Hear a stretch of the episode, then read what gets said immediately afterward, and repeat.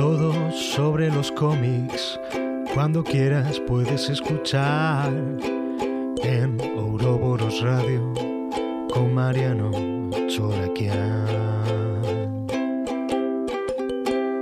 Bienvenidos al programa número 26 de Ouroboros Radio Fuera del Espectro. Tenemos un programa realmente con un montón de cosas porque tenemos bocha de novedades en una sección que tiene historias sobre, sobre las novedades, vamos a, a, discutir un poco. No es el típico repaso de lo que salió en la semana. En la zona de rumores y polémicas, imperdible, vamos a hablar de todos los estrenos que se anunciaron en materia de licencias y sobre todo en esa editorial tan particular que edita DC Comics en Argentina, que es esa editorial del platito volador. Y también para discutir, para la zona de debates, para ese momento de cafetín de Buenos Aires. Vamos a charlar sobre si fue al pedo o no la crisis en tierras infinitas. Y para cerrar el programa, en el bloque principal, el tercer envío de Grupos del Descenso. Vamos a hablar de la década de los 80, pero en la previa a la crisis. Así que un programa muy, muy interesante. Bienvenidos a Auroboros Radio.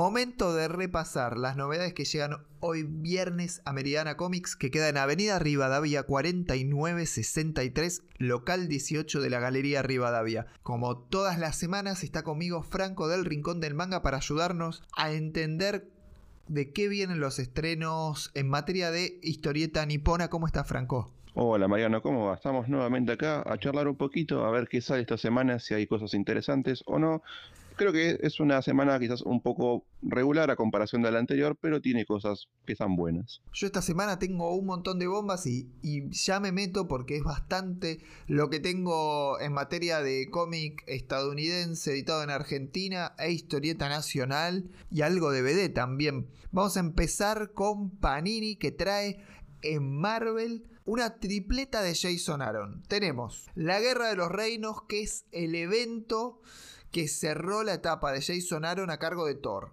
Bien, sale en tres libros. El primero de ellos vendría a ser el Thor 2, que continúa el ya editado por Panini y que cierra esta etapa de Mike del Mundo a cargo del dibujo en Thor y que hace las veces de prefacio de lo que es la Guerra de los Reinos, este gran evento que se fue cocinando durante gran parte de la etapa de Jason Aaron en Thor. Después también está el tie con Avengers, que de los tres libros es realmente el que menos recomiendo. Para mí la etapa de, Jason Aaron en Avengers es realmente un fiasco y es lo que menos tiene que ver con el evento principal que es el plato fuerte, que es la guerra de los reinos, un quilombo que se arma entre los nueve reinos de vikingos, entre los nueve reinos nórdicos, esos que están en ese dibujito que tantas veces hemos visto, los que han leído el personaje, que tiene que ver con los mitos nórdicos, atacan a Midgar, ese reino que es la tierra,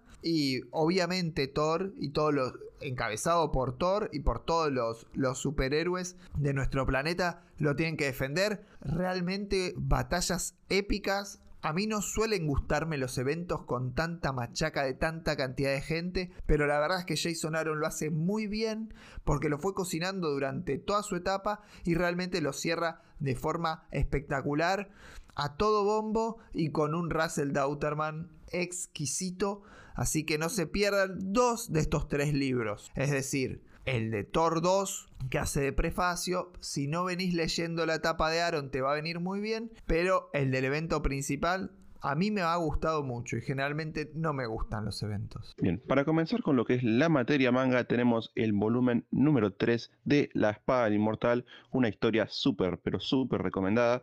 Yo les digo, léanselo porque les va a encantar. Tiene una edición más que decente y además tiene una periodicidad algo lenta, por lo que si quieren comprarlo, que son en total 15 volúmenes, con un precio acorde a lo que es la edición como tal, pueden ir lentamente porque recién van sacando el volumen número 3. Gran edición de una obra fundamental del manga. Y ahora seguimos con la, con la editorial del, del plato volador, pero ahora en materia de DC Comics porque sale Joker Harley Criminal Sanity o Cordura Criminal, como, como lo han traducido, una obra de Cami García, de Miko Swayan y de Mike Mayu, porque tiene dos dibujantes. Uno que se encarga de lo que es la investigación criminal que llega que lleva adelante Harley, este personaje que no es exactamente Harley Quinn, pero sí es una detective, psiquiatra, que se mete en la mente criminal y con el Joker del otro lado. Un, un libro que contiene toda la historia, eso lo hace muy atractivo para aquel que no quiere seguir la continuidad pura y dura. Y por otra parte, un dueto que realmente tiene muchas muchas historias en, lo reciente. Está Harleen, que salió hace poco. Harley Quinn, que tuvo su, novela para jóvenes lectores y lectoras. Y, ahora con esta que es para un, público, para un público un poquito más adulto. Realmente tuvo un primer número en su momento revelador, después empieza a caer un poco y se vuelve una historia un poco más normal, pero realmente el planteo general o lo que vendría a ser la tesis del libro es súper interesante ya que, que empieza a abordar un poco una cuestión que no se habla mucho. ¿Por qué el Joker va a Arkham y no queda en cana o recibe una condena de prisión efectiva en cárcel común? Desconozco las leyes del estado donde se encuentre Gotham, pero podría ser una pena de muerte. Si existiera, claramente se la merecería. Pero acá lo que hace Harley es revelar por qué una cosa o la otra en el medio de una persecución a un delincuente. Interesante, no es una obra que te vaya a cambiar la vida. El juego entre los dos artistas es bastante entretenido. Por ahí un poco, más que nada lo de Mayu a veces cae muy en la fotonovela. Sin duda lo de Swayan me encanta. Porque además trabaja en blancos y negros. Con muy buenas. Con muy buenos. Eh, escenarios. Lo hace realmente sombrío. Y.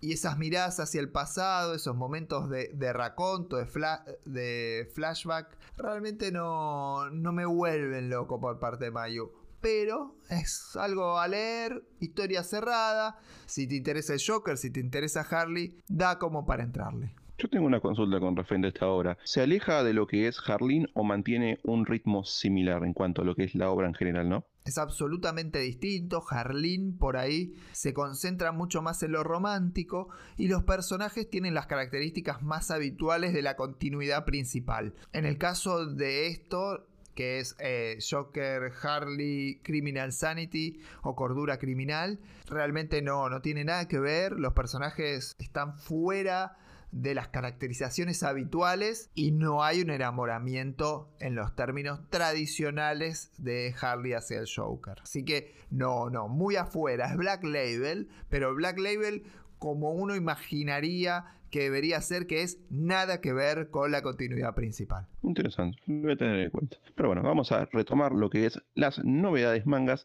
mencionando lo que es el volumen número 15 de un shonen que a mí me encanta y que la gente menosprecia bastante, el cual es por supuesto Akame Kill. y Bria termina, saca por fin, de una vez por todas, volumen número 15 de esta obra que yo les recomiendo muchísimo. ¿Les gusta el shonen? Cómprense a Kill. ¿Quieren saber más o menos de qué va? Acá paso el chivo, cosa que no suelo hacer. Pueden ir a ver la reseña en mi canal y ya pueden tener una opinión más distendida sobre el mismo. Contame un poco más. ¿Por qué te parece que se subestima un poco y déjame hacer por lo menos eh, un prejuicio? Voy a explicar mi prejuicio ante, ante este tipo de obra. Veo demasiada minifalda, demasiada piel en lo que es una obra aparentemente de acción y eso a mí sinceramente en el manga no me llama mucho la atención me parece que, apunta a lo que muchas veces se llama fanservice, pero más que fanservice es apunta a un público en particular. Y a mí por eso,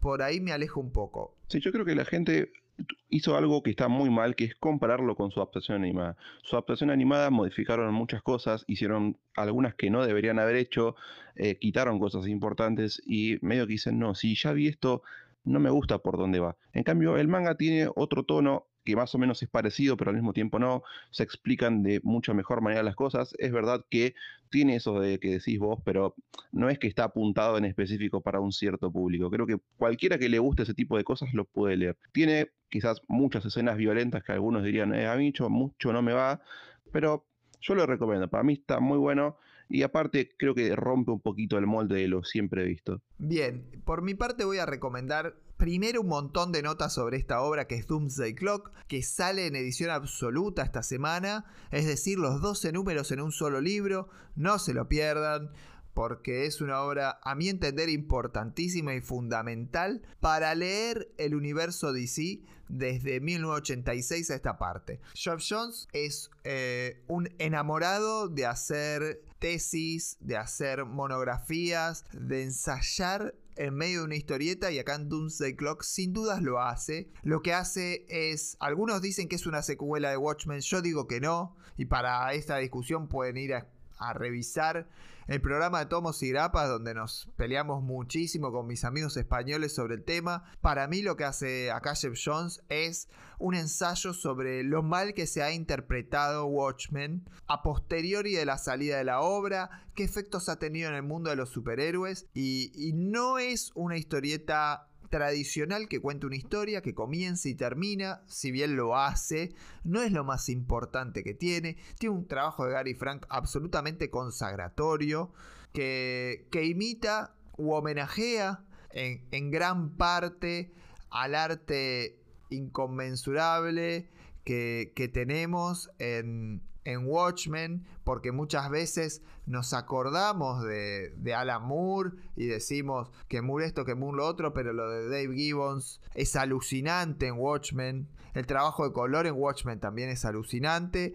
El entintado, todo es perfecto. Y no solamente el guion. Y acá creo que Gary Frank homenajea mejor que John Samur. Homenajea excelentemente a Dave Gibbons el tipo que a veces es criticado por vender lo que Moore no se animó a vender, pero que hizo un laburo inolvidable para esta obra que está encumbrada entre las mejores de la historia y el cómic no deja de ser un medio que se hace en coautoría. Para analizar esta obra que es Doomsday Clock, les recomiendo realmente que lean el, el newsletter que escribió Matías Mira hace un par de semanas, ese newsletter que se llama Oficio al Medio, en donde él cuenta su versión de Watchmen, lo hace muy muy bien y las notas que fueron repasando número a número en el sitio euroboros.org, cómprense la edición absoluta y revisen esta obra que con el tiempo va a ir ganando mucho valor, más allá de los retrasos que tuvo en su momento entre número y número de salida,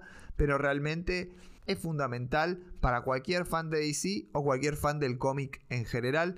Seguramente los fans de Moore me estarán puteando en este momento. No la lean si no les interesa, pero realmente es una bomba total. Continuando con lo que es la parte manga, vamos con lo que son las reediciones. Acá me sorprendí un poco y al mismo tiempo no tanto, porque digo, bueno, es comprensible, porque se reeditó nuevamente Jujutsu Kaisen, tanto volumen número 1 como volumen número 2. Está vendiendo como pan caliente en distintos países, a la gente le gusta muchísimo, pero muchísimo esta obra. Creo que es comprensible debido a que maneja un muy buen nivel de acción, lo hace muy, pero muy bien. Tiene una comedia eh, normal, pero también bien llevada, una historia sencilla, así que dije, bueno, es comprensible, pero cada vez que uno quiere ir a comprar, se lo sacan de las manos, así que aprovechen gente y compren Jujutsu Kaisen, que se está reeditando tanto el volumen número uno como el volumen número 2. No me voy a cansar de preguntarte qué es lo que tiene Jujutsu Kaisen que llama tanto la atención y que la está rompiendo mucho. Más allá de que ya terminó Demon Slayer y hay que encontrarle suplente,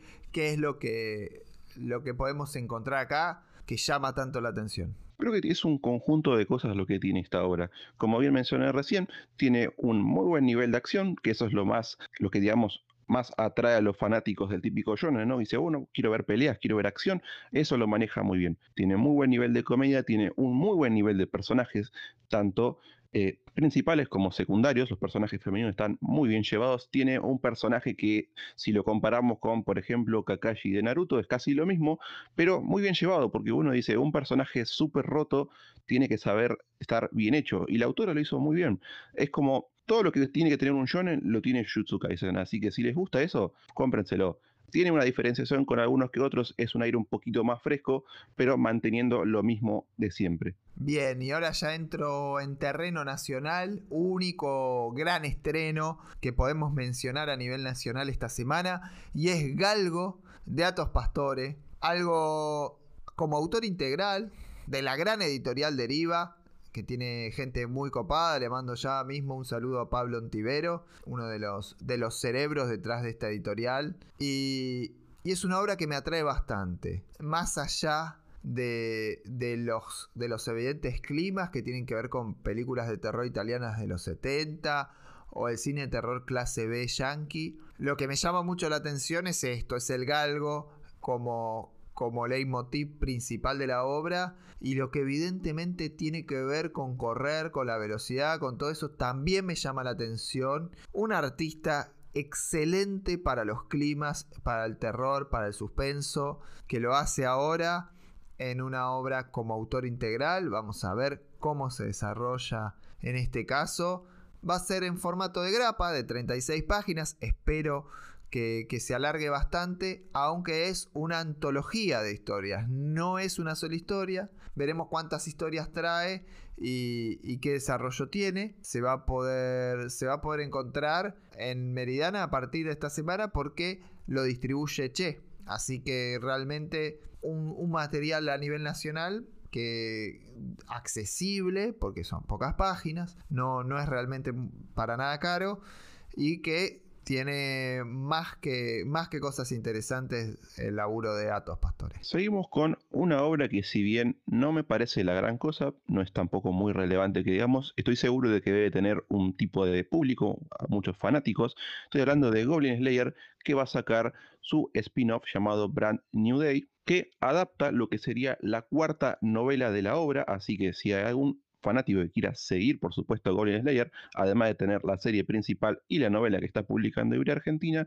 ahora va a tener este volumen spin-off que pueden ya conseguir en su comiquería. Bien, es un spin-off de la historia principal. ¿A vos qué, te genera Goblin Slayer? ¿Te gusta? Porque tuvo un momento muy álgido de moda, moda, es es lo más, le encantaba a todo el mundo. Decían que tenía mucho fanservice, que, cosa que me pareció espantosa, las pocas escenas de nubes que hubo.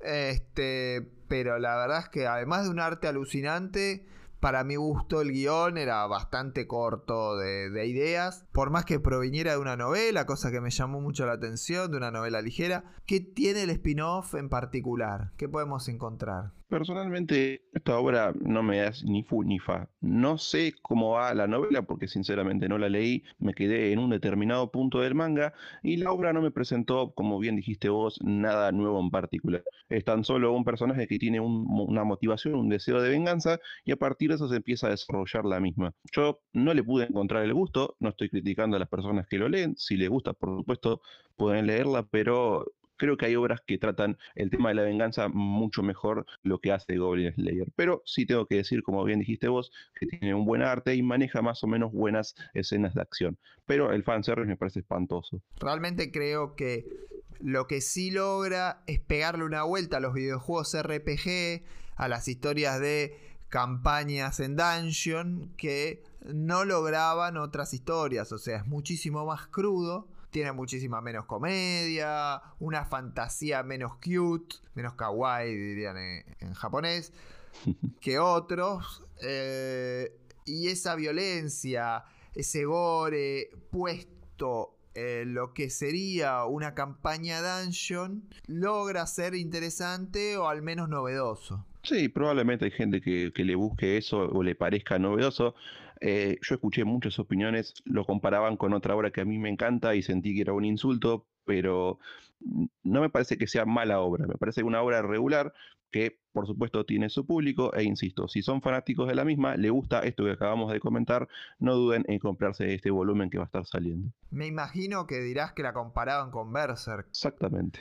Claro, tiene algunos elementos, sobre todo los gore o, esas escenas de violencia hasta a veces sexual, pero no, no tiene nada que ver la temática. El arte es muy bueno, pero es inferior. Y como decía, en realidad es lo que podría llegar a ser algo parecido a un Isekai, pero más violento, más gore. Entonces ahí es donde dicen, ah, Berserk. Pero no, no, realmente no, tiene nada que ver con Berserk, solamente es eso. Pero bien, voy a cerrar esta sección con la bomba de, de, la semana porque Hotel de las Ideas ha editado El gato del rabino de Joan Sfar y y empieza a profundizarse cada vez más la presencia de la, de la BD, de la banda de cine en, Argentina.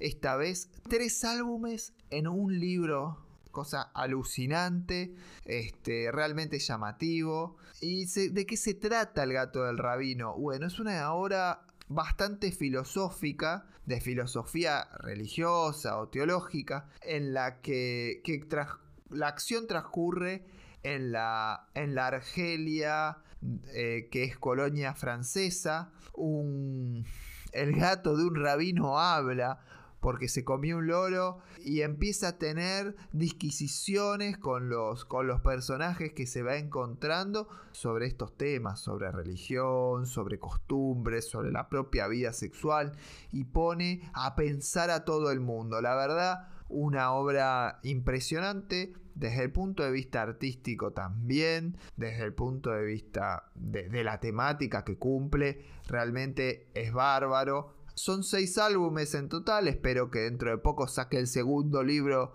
Hotel dentro de este año con los otros tres álbumes, sería espectacular y completar la obra. Y cada historia, va a venir tres historias porque cada historia es un álbum y este va a contener el Bar Misba de 2002, el Malca de los Leones, de 2002 también, y el Éxodo, que fue de 2003. En el primer número vamos a la presentación de los personajes, el origen de esta facultad que tiene el gato de, de hablar con las personas, y va a ser de algún modo introductorio vamos a tener cuestiones sobre todo religiosas. En el segundo nos vamos a encontrar en la segunda historia con cuestiones sobre la tradición y cómo juega eh, esta situación de la colonia, de cómo está el occidente africano, etc. Y en el último vamos a tener un viaje a París, un encuentro con la metrópolis y con judíos no practicantes y ver cómo chocan las culturas. La verdad, una obra de altísimo nivel para aquel que, diga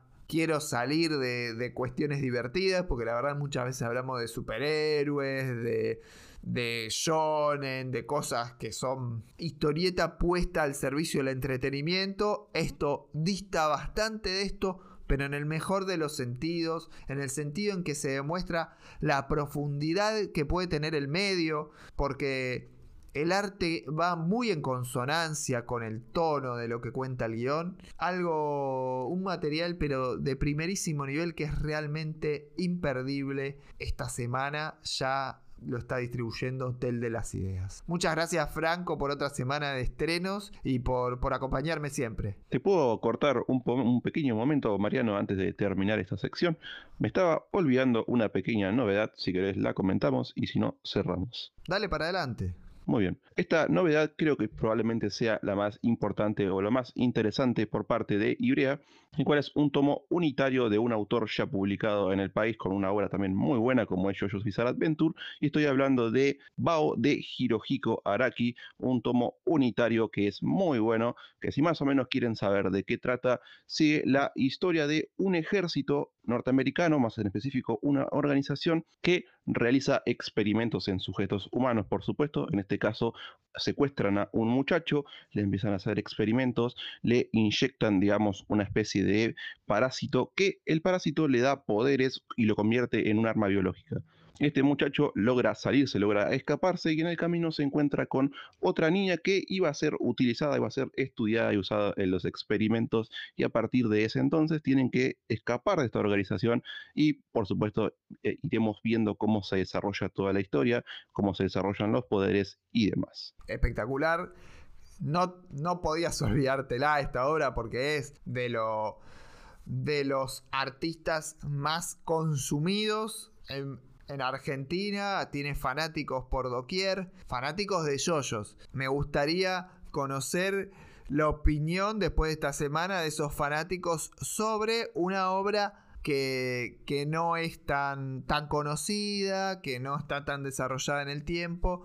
¿Cómo va? Bueno, entonces ahora sí, muchas gracias Franco por otra semana. Todo esto lo pueden encontrar en Meridiana Comics, que queda en Avenida Rivadavia 4963, local 18 de la Galería Rivadavia. Pueden entrar a meridianacomics.com para comprar online y tiene envíos a todo el país. Un abrazo, Franco. Un abrazo, Mariano. Hasta luego.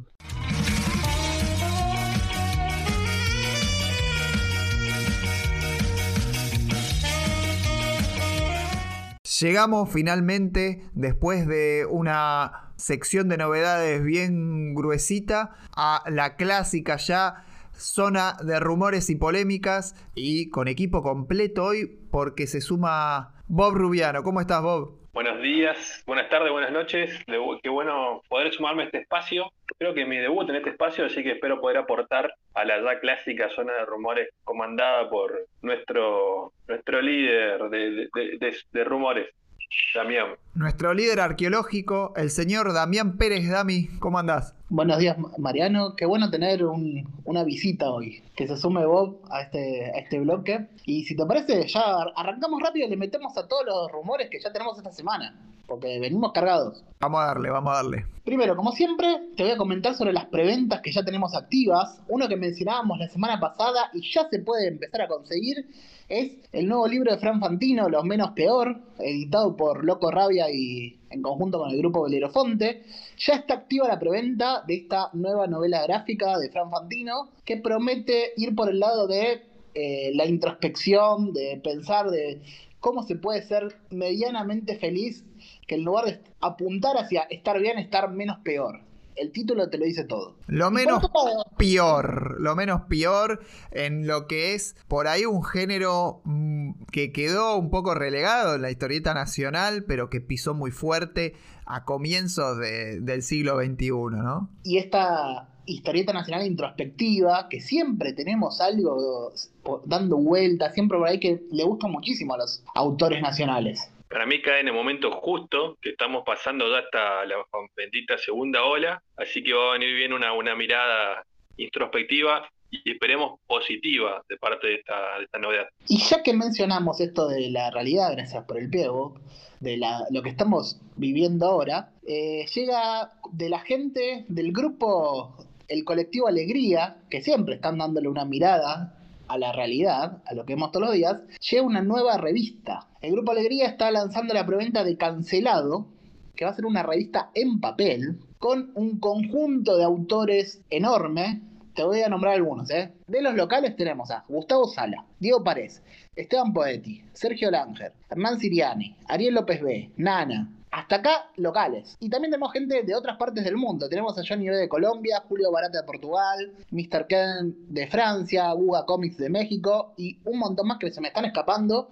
Hay un montón de nombres. Este especial, esta revista cancelado, va a, a apuntar hacia el humor de estos tiempos pandémicos, que ya lo vino haciendo el año pasado el colectivo Alegría. Si empiezan a buscar, busquen en sus redes la, preventa, hay un montón de promociones. Se puede conseguir también el especial que lanzaron, el especial digital que lanzaron el año pasado. Y los anuarios de alegría de los años anteriores también están como parte de las promociones de esta preventa. Muy buena cantidad de, combos que ofrecen, combo con revista digital, con, con tres físicas, entren a las redes de, alegría, al sitio y elijan lo, lo, que mejor les quepa en materia de, estos anuarios que, que la verdad que siempre traen un humor muy necesario un humor político muy, muy moderno, muy fresco y al menos con cierta afiliación ideológica, porque a veces siento que, que el humor político está muy alejado ideológicamente de mí, en este caso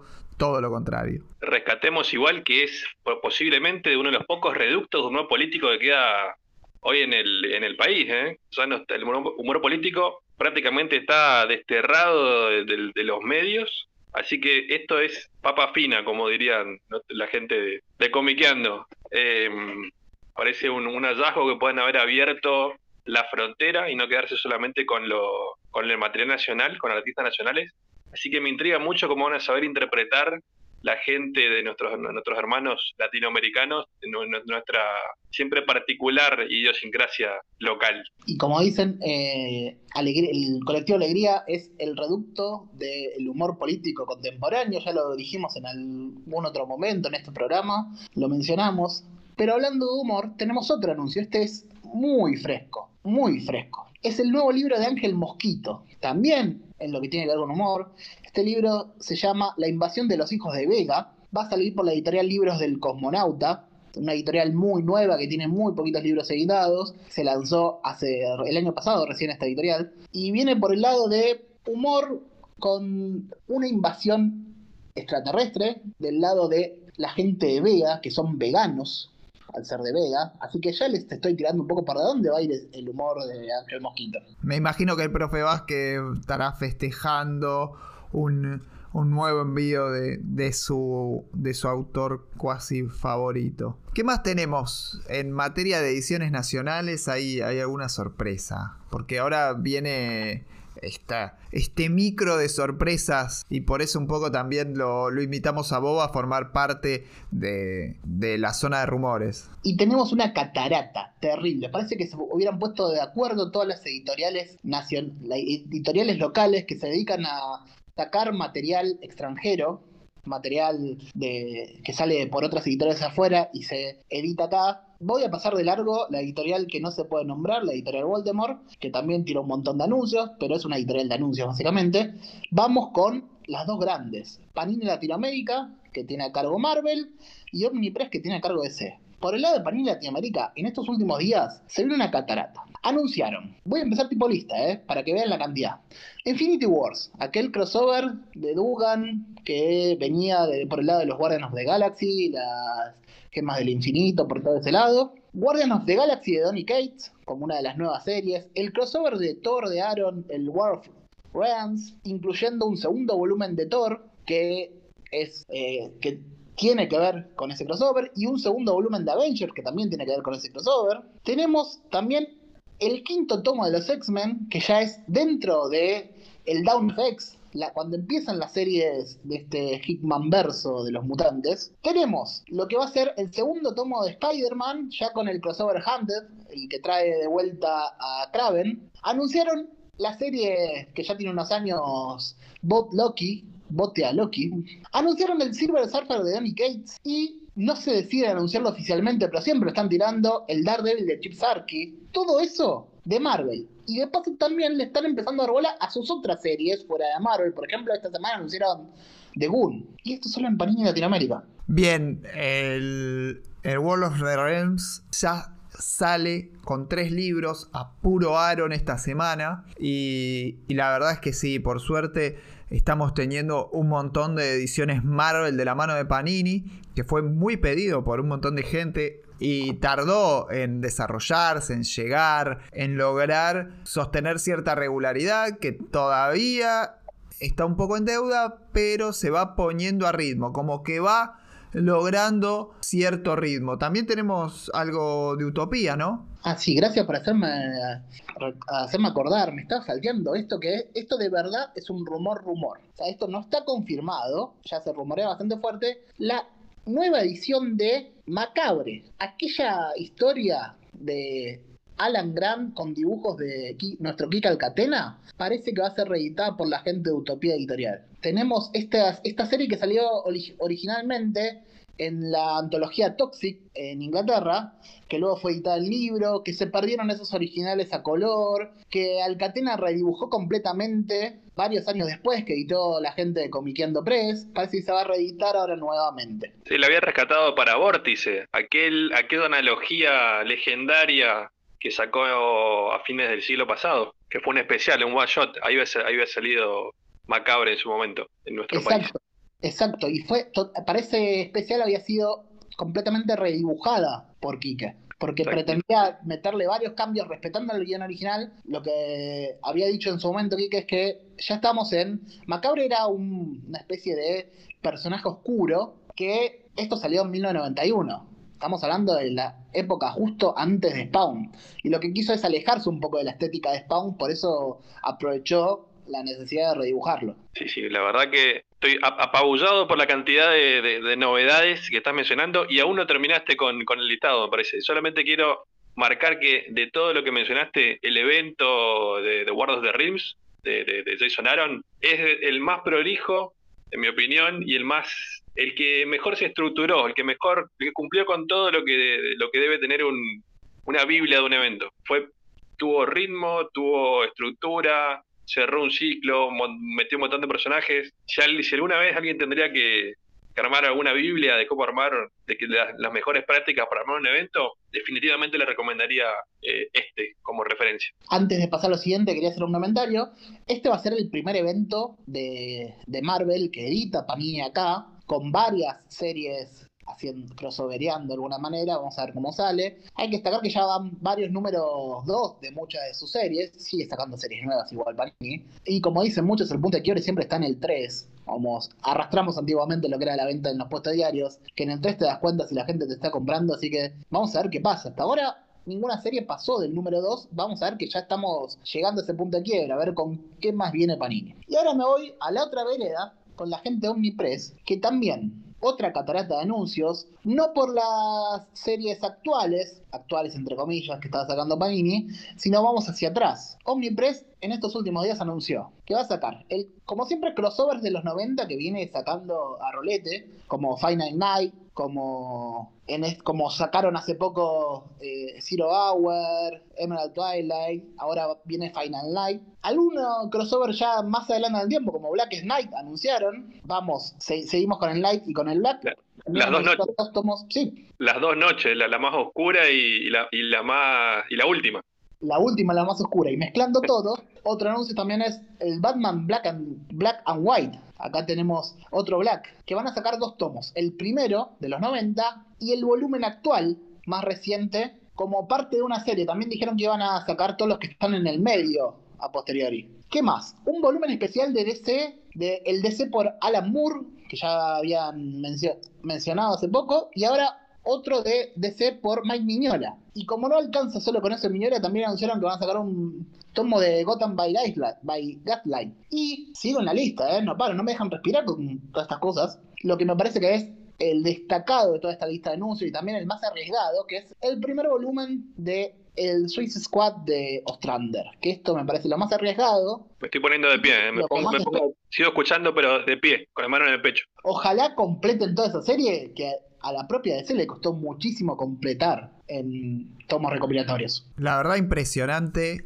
la cantidad de anuncios que saca la, editorial Omnipress y, y, me sorprende muchísimo esta reconciliación con los clásicos. Sale Moore, sale eh, Arkham Asylum con Morrison, sale Morrison ahora también, sale Hora Cero, sale de todo, sale cosas nuevas, salen cosas viejas, para más chicos como puede ser Fortnite, que puede atraer varios chicos. La verdad muy, muy impresionante esta andanada de anuncios que curiosamente han cambiado la forma de comunicarla y lo hicieron en dos anuncios de publicación por Facebook con todas las imágenes clásicas de cómo anuncia Omnipress el, lo que va a salir en la semana, pero como plan editorial. Y la verdad es que quería hacer una aclaración y además de felicitar por la selección, que está dentro de lo que veníamos pidiendo muchísimo, también aplaudir este cambio de forma de comunicación, porque bueno, como muchos sabrán, hace tiempo tuve un conflicto con, esta editorial en relación a la forma que comunicaba y cómo elegía comunicar y, y cómo tal vez discriminaba a algunos divulgadores de cómic. Y, y, por más que algunas personas hayan querido dolosamente entender o malinterpretar a propósito, digo, mi actitud, creo que realmente ahora la editorial lo ha hecho muy bien y Nobleza obliga darles el aplauso que se merecen tanto a la selección de títulos como a la forma de anunciarlos porque son un montón y es plan editorial para todo el año. Y siendo tantos los anuncios, permíteme que me, me salteé dos que me faltaron. Eh, un especial de Alex Ross también van a sacar, de historias de Alex, Alex Ross, con todos esos números especiales que salieron hacia fines de los 90, de la mano del autor, con Paul Dini. Y también eh, un, el especial de Superman Red and Blue, que es la contraparte de aquel de este Batman Black and White. Hay tantos anuncios, seguro me estoy olvidando algunos, según como vos mencionaste, el de Batman Fortnite, nos estamos olvidando de uno, pero hay un montón que espero que saquen, según los según lo que dijeron en, sus canales oficiales, eh, son para el próximo mes o lo reciente. O sea, esperamos que sigan sacando cosas en lo que va del año. Pero bueno. El, último que nos estábamos olvidando me parece que es el de la continuación del, del, universo del Caballero Blanco, de, de Sim Murphy también sacan un especial sobre, sobre sí, sale el tomo de Harley Quinn y también lo que no se menciona por ahí porque no es un anuncio de algo nuevo, pero que es muy importante, son las continuaciones, porque sale el Animal Man 2 y, siempre que sigan las colecciones, hoy lo estamos naturalizando con algunas editoriales, pero siguen dando vuelta algunos sujetos que nos están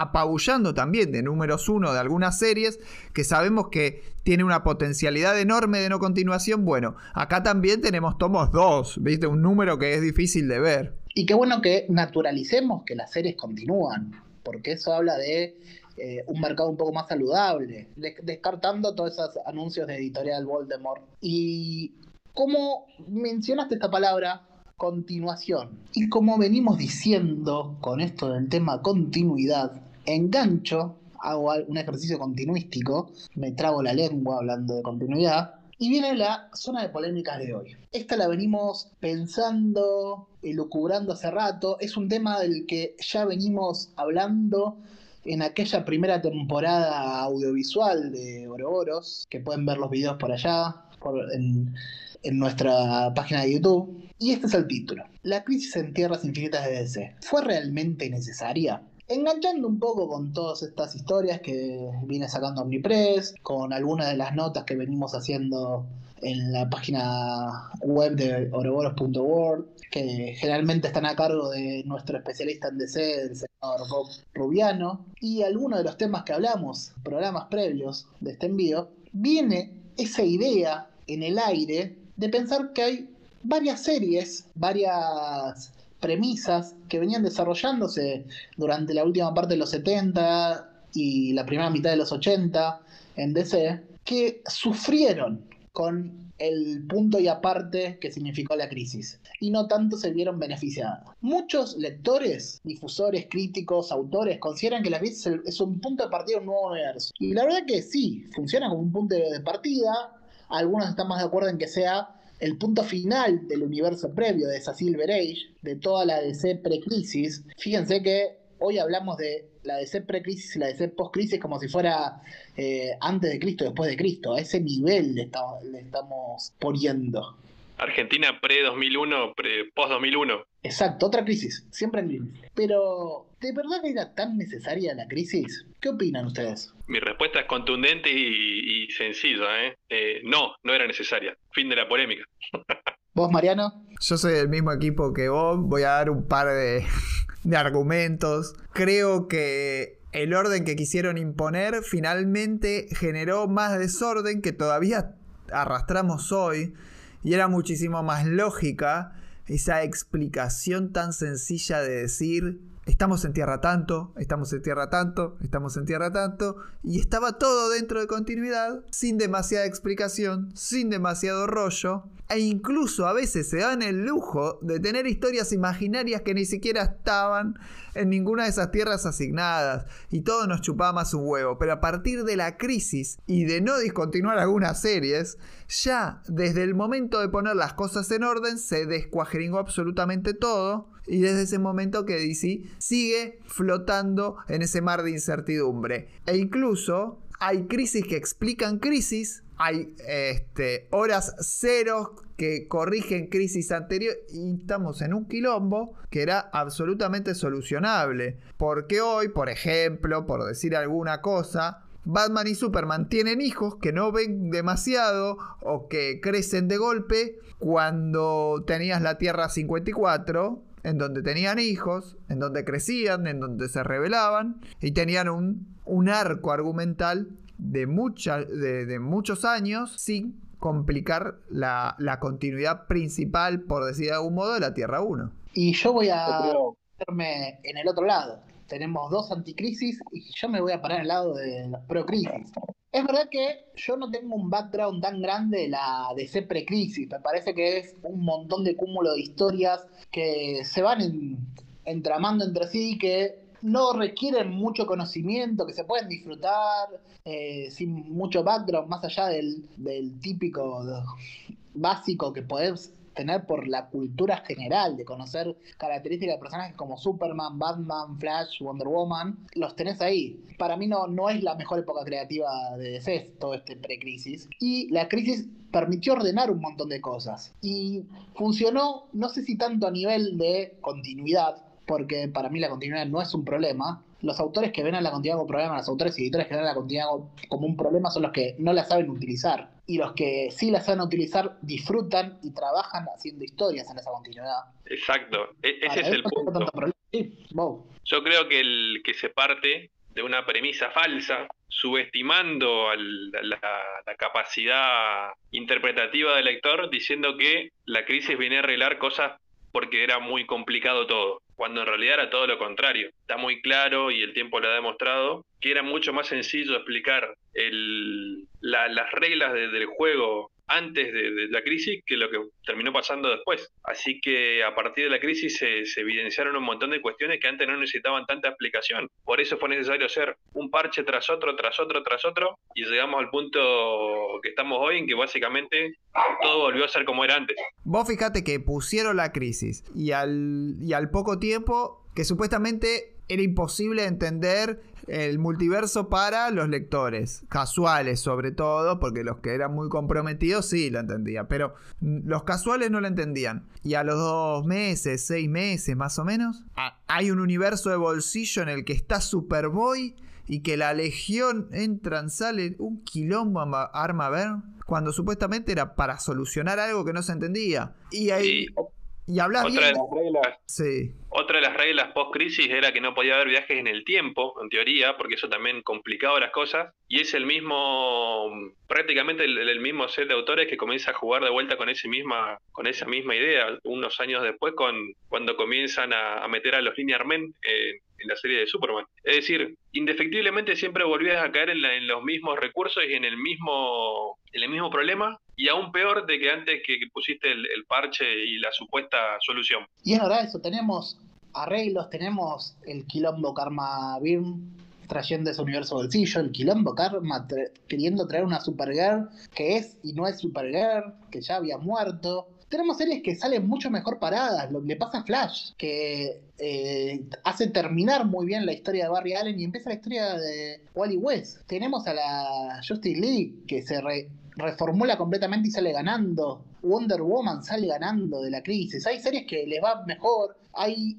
muchas que terminan siendo más, no sé si llamarlo capricho, sino eh, darles un lugar de partida más eh, más cómodo, más adaptado a ciertos autores. La crisis funciona como un relanzamiento de toda la editorial. Igual que años después fue el New 52, ¿no? Exacto, eso no se puede negar. A nivel comercial creo que fue un hallazgo, un éxito. Al punto que se sigue reeditando el día de hoy en versiones nuevas, incluso en, nuestro país. Pero mm, quizás no era necesario hacer eh, tanto, tanta eh, operación quirúrgica con el fin de, de toda la parte, todo el bagaje artístico que venían trayendo en los, en los años previos. Se podía lograr el mismo éxito comercial con un evento de la misma magnitud, involucrando los mismos autores, los mismos artistas, el mismo plot, pero sin, sin desechar toda la, parte de, continuidad que supuestamente venía a resolver y era lo que en teoría traccionaba el, evento en sí. Ese era el, mayor problema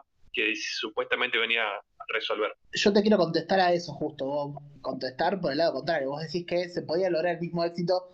Yo no sé si se podía lograr el mismo éxito, eh, misma repercusión, mismo éxito para las series que arrancaban. Algún punto y aparte tenés que hacer, sobre todo para que funcione de cara a los lectores. Eh, recordemos un poco cómo nace Crisis. Crisis es un proyecto que nace de la idea que tenía Wolfman, Wolfman y Pérez de, sobre todo Wolfman, de generar una especie de historia del universo DC.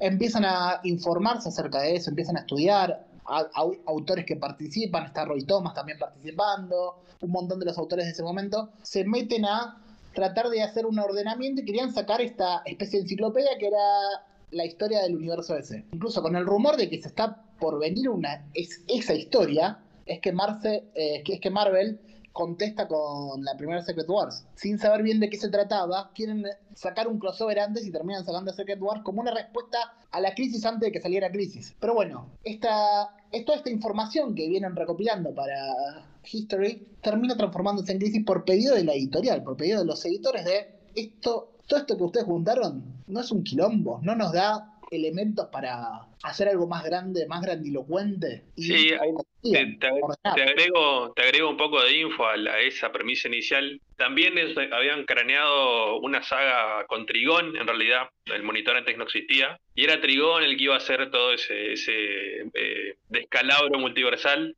que después terminó eh, terminó transformándose en el, en el antimonitor que, que, conocemos. Pero originalmente todo ese plot estaba mucho más acotado a la saga de los Titanes, que era donde venían trabajando el, equipo creativo, la, serie que mejor vendía a principios de los 80. Y o casualidad, o casualidad es una de las, de las series que no sufre, porque con la crisis no, no se resetea tanto como las otras. Exacto, eh, le pasa a varias series que no se resetean directamente. Pensad Superman y Superman, digo, Batman no cambia la numeración, por ejemplo. Superman sí, a pesar de que algunas numeraciones siguen, aparece una serie nueva que funciona como punto de partida. Pero vamos, vamos un poco para el otro lado. Eh, lo que se nota, uno al leer Crisis se nota que está todo bastante ordenado. Crisis funciona también con una explicación.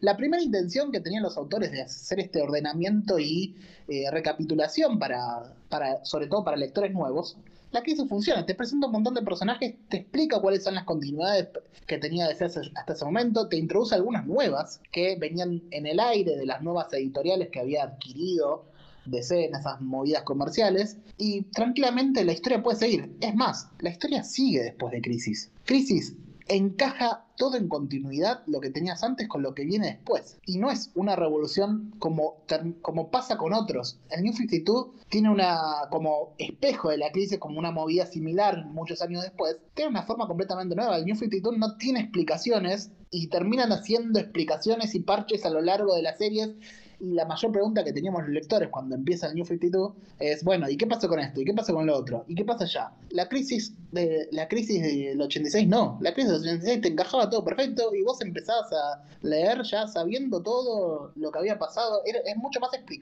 autoexplicativo.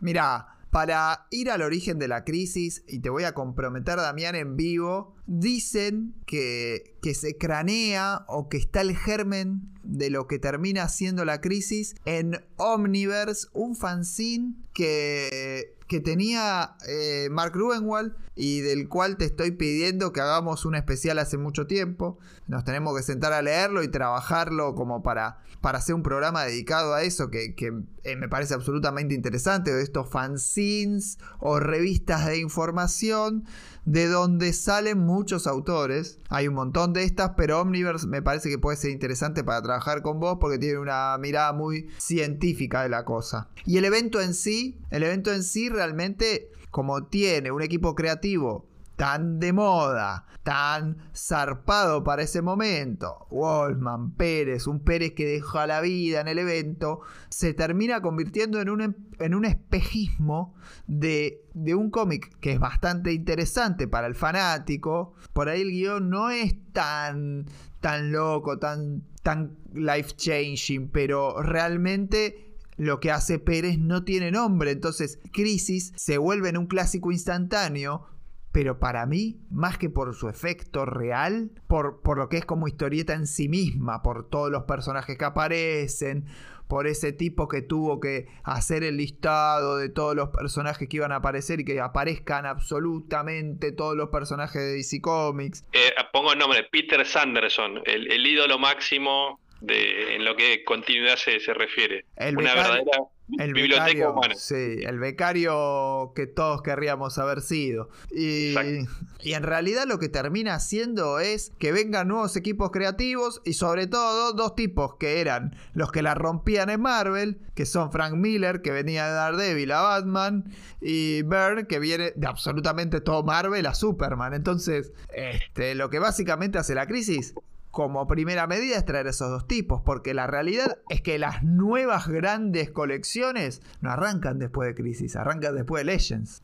Exacto, o sea que les lleva más de un año y medio o casi dos años tratar de organizarse la editorial para volver a encauzar y, y ordenar los patitos. Incluso el primer esto es muy algo que se menciona siempre, el primer cómic que contradice la nueva continuidad es en la, es la misma crisis. Directamente, después que el universo se termina, al, número siguiente ya aparecen personajes y, situaciones que en teoría no deberían aparecer. O sea, contradice la misma miniserie a lo que terminaba pasando después. Por ese desfasaje editorial de los relanzamientos que, duraron, que tardaron casi un año en, en ser gestionados. Así que ya falla en su propia premisa, la de querer arreglar todo. Exacto, como cuenta, como dice Bob y Mariano, eh, las series de SEA arrancan, las series fuertes arrancan después de Legends. Legends es el primer paso hacia adelante, ya queriendo corregir y ordenar lo que había dejado Crisis. Pero bueno, aprovecho, meto un paréntesis para meter el chivo. Eh, Mariano nombró a Grenvald, tenemos que hacer un especial sobre Grenvald, sobre su, su revista de información. Otro de esos autores también es Mark Wade, ambos con estilos muy parecidos de tener en la cabeza toda la continuidad metida. Groenwald sobre todo, que era una, eh, una biblioteca andante. Una bestia. Eh, aprovecho el chivo para decir que las últimas dos notas de la guía del Capitán América, la segunda parte incluye toda la etapa de Groenwald, que ya hablamos en este programa eh, hace un par de semanas. La que está por salir mañana mismo, esta semana mismo, es la que incluye todo lo de Mark Wade en el Capitán América. Cierro el paréntesis.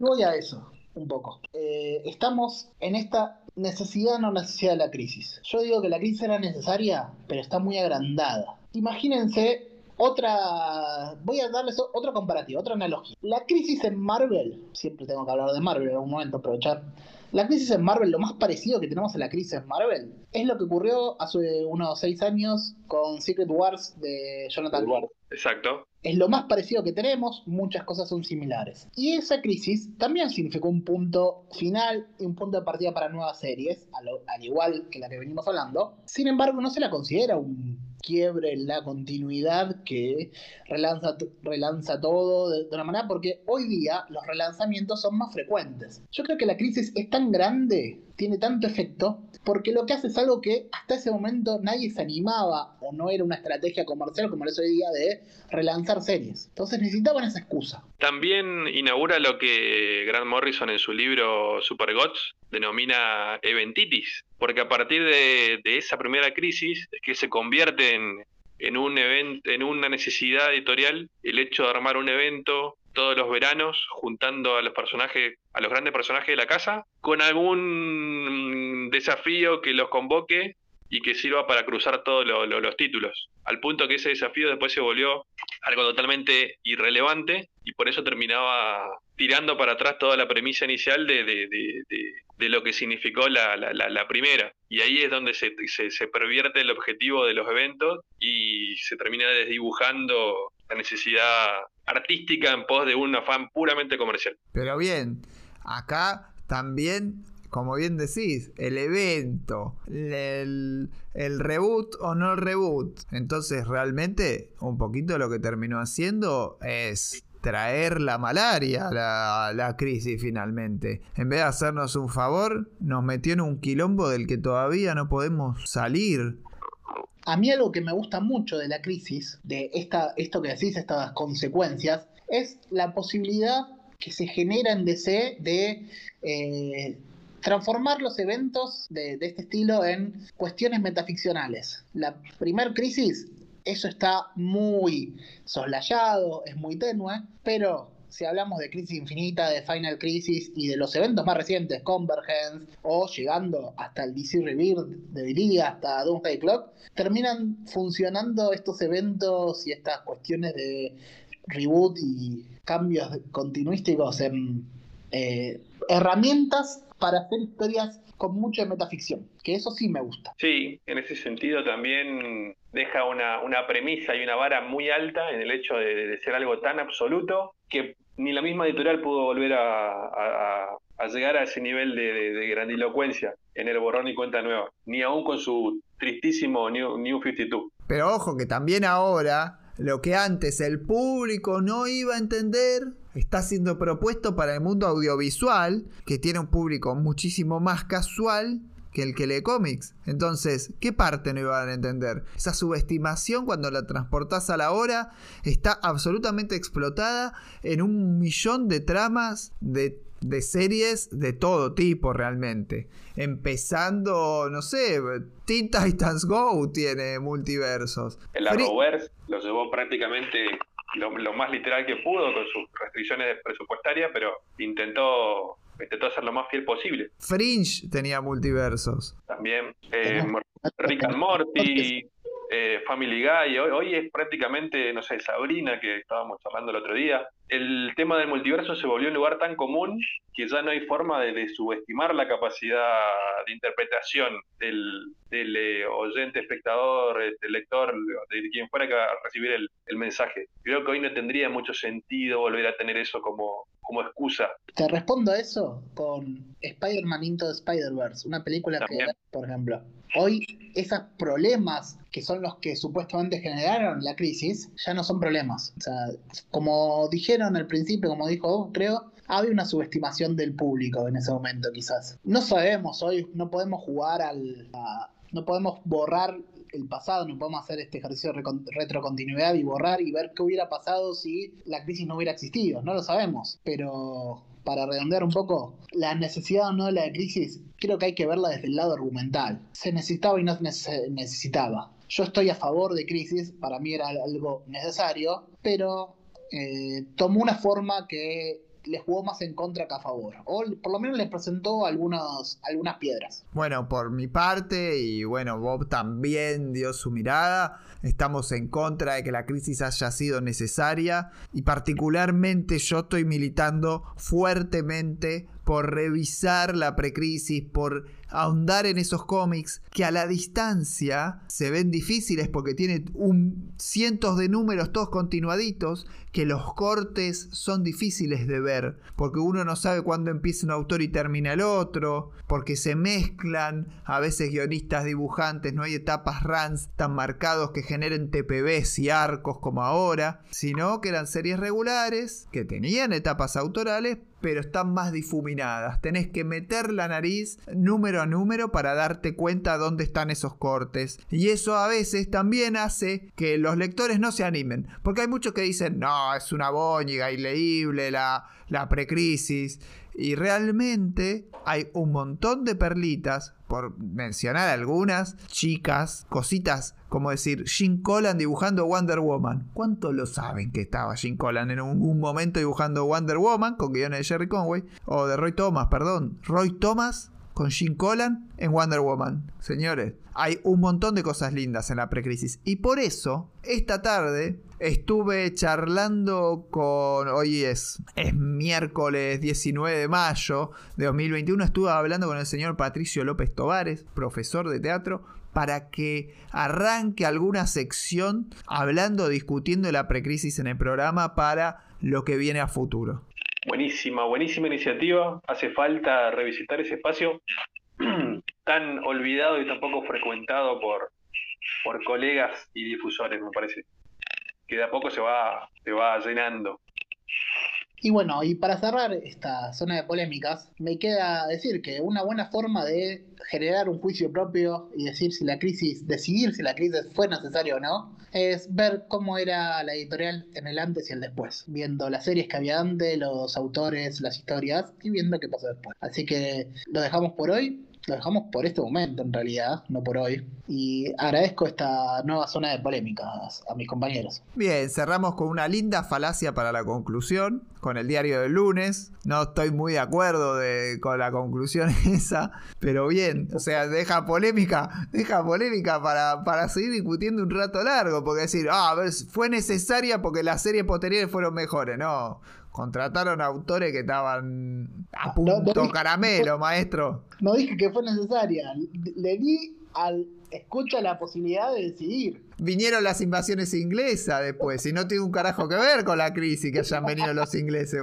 Pa, nos vamos mejor, nos vamos a grupo de descenso porque acá nos vamos a las manos. No, no, no, tenemos que ir a la otra sección porque esto no aguanta más. Nos vamos a grupos del descenso que justo hoy toca década del 80 precrisis. Casualidad. Esto no estuvo armado. ¿eh? No, no, para nada, para nada armado. Vamos a, la sección, al último bloque del programa, la sección grupos del descenso.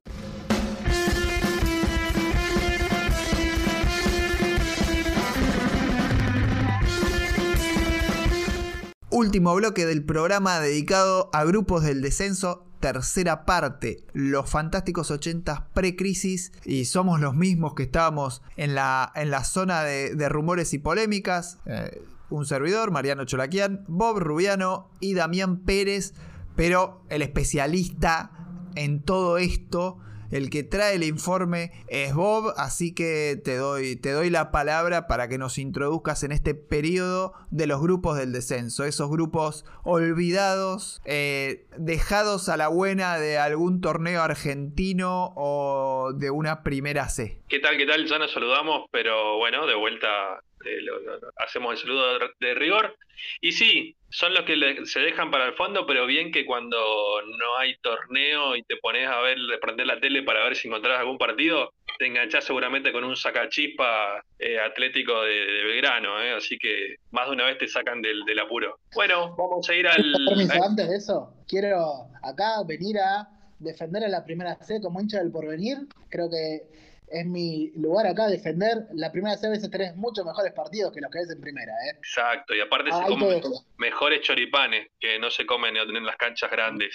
muchos mejores choripanes. Es algo a destacar. Acá también, acá también tenés algunas cosas mucho más jugadas por el hecho de no tener tanta prese, tanto, tanta limitación comercial o técnica. Pero bueno, vamos a darle un poco de, de contexto. Ya es la tercera parte del de esta sección si no escucharon las dos primeras, los invito a, hacer el, el escucha retroactivo. Recorrimos desde el inicio de la, editorial en el año en el año 39 hasta ahora que llegamos al año 1980, en la tercera parte de lo que vimos a llamar New Age o Bronze Age o la Age que quieran, como quieran bautizarla, la, la, década del 80, la mejor.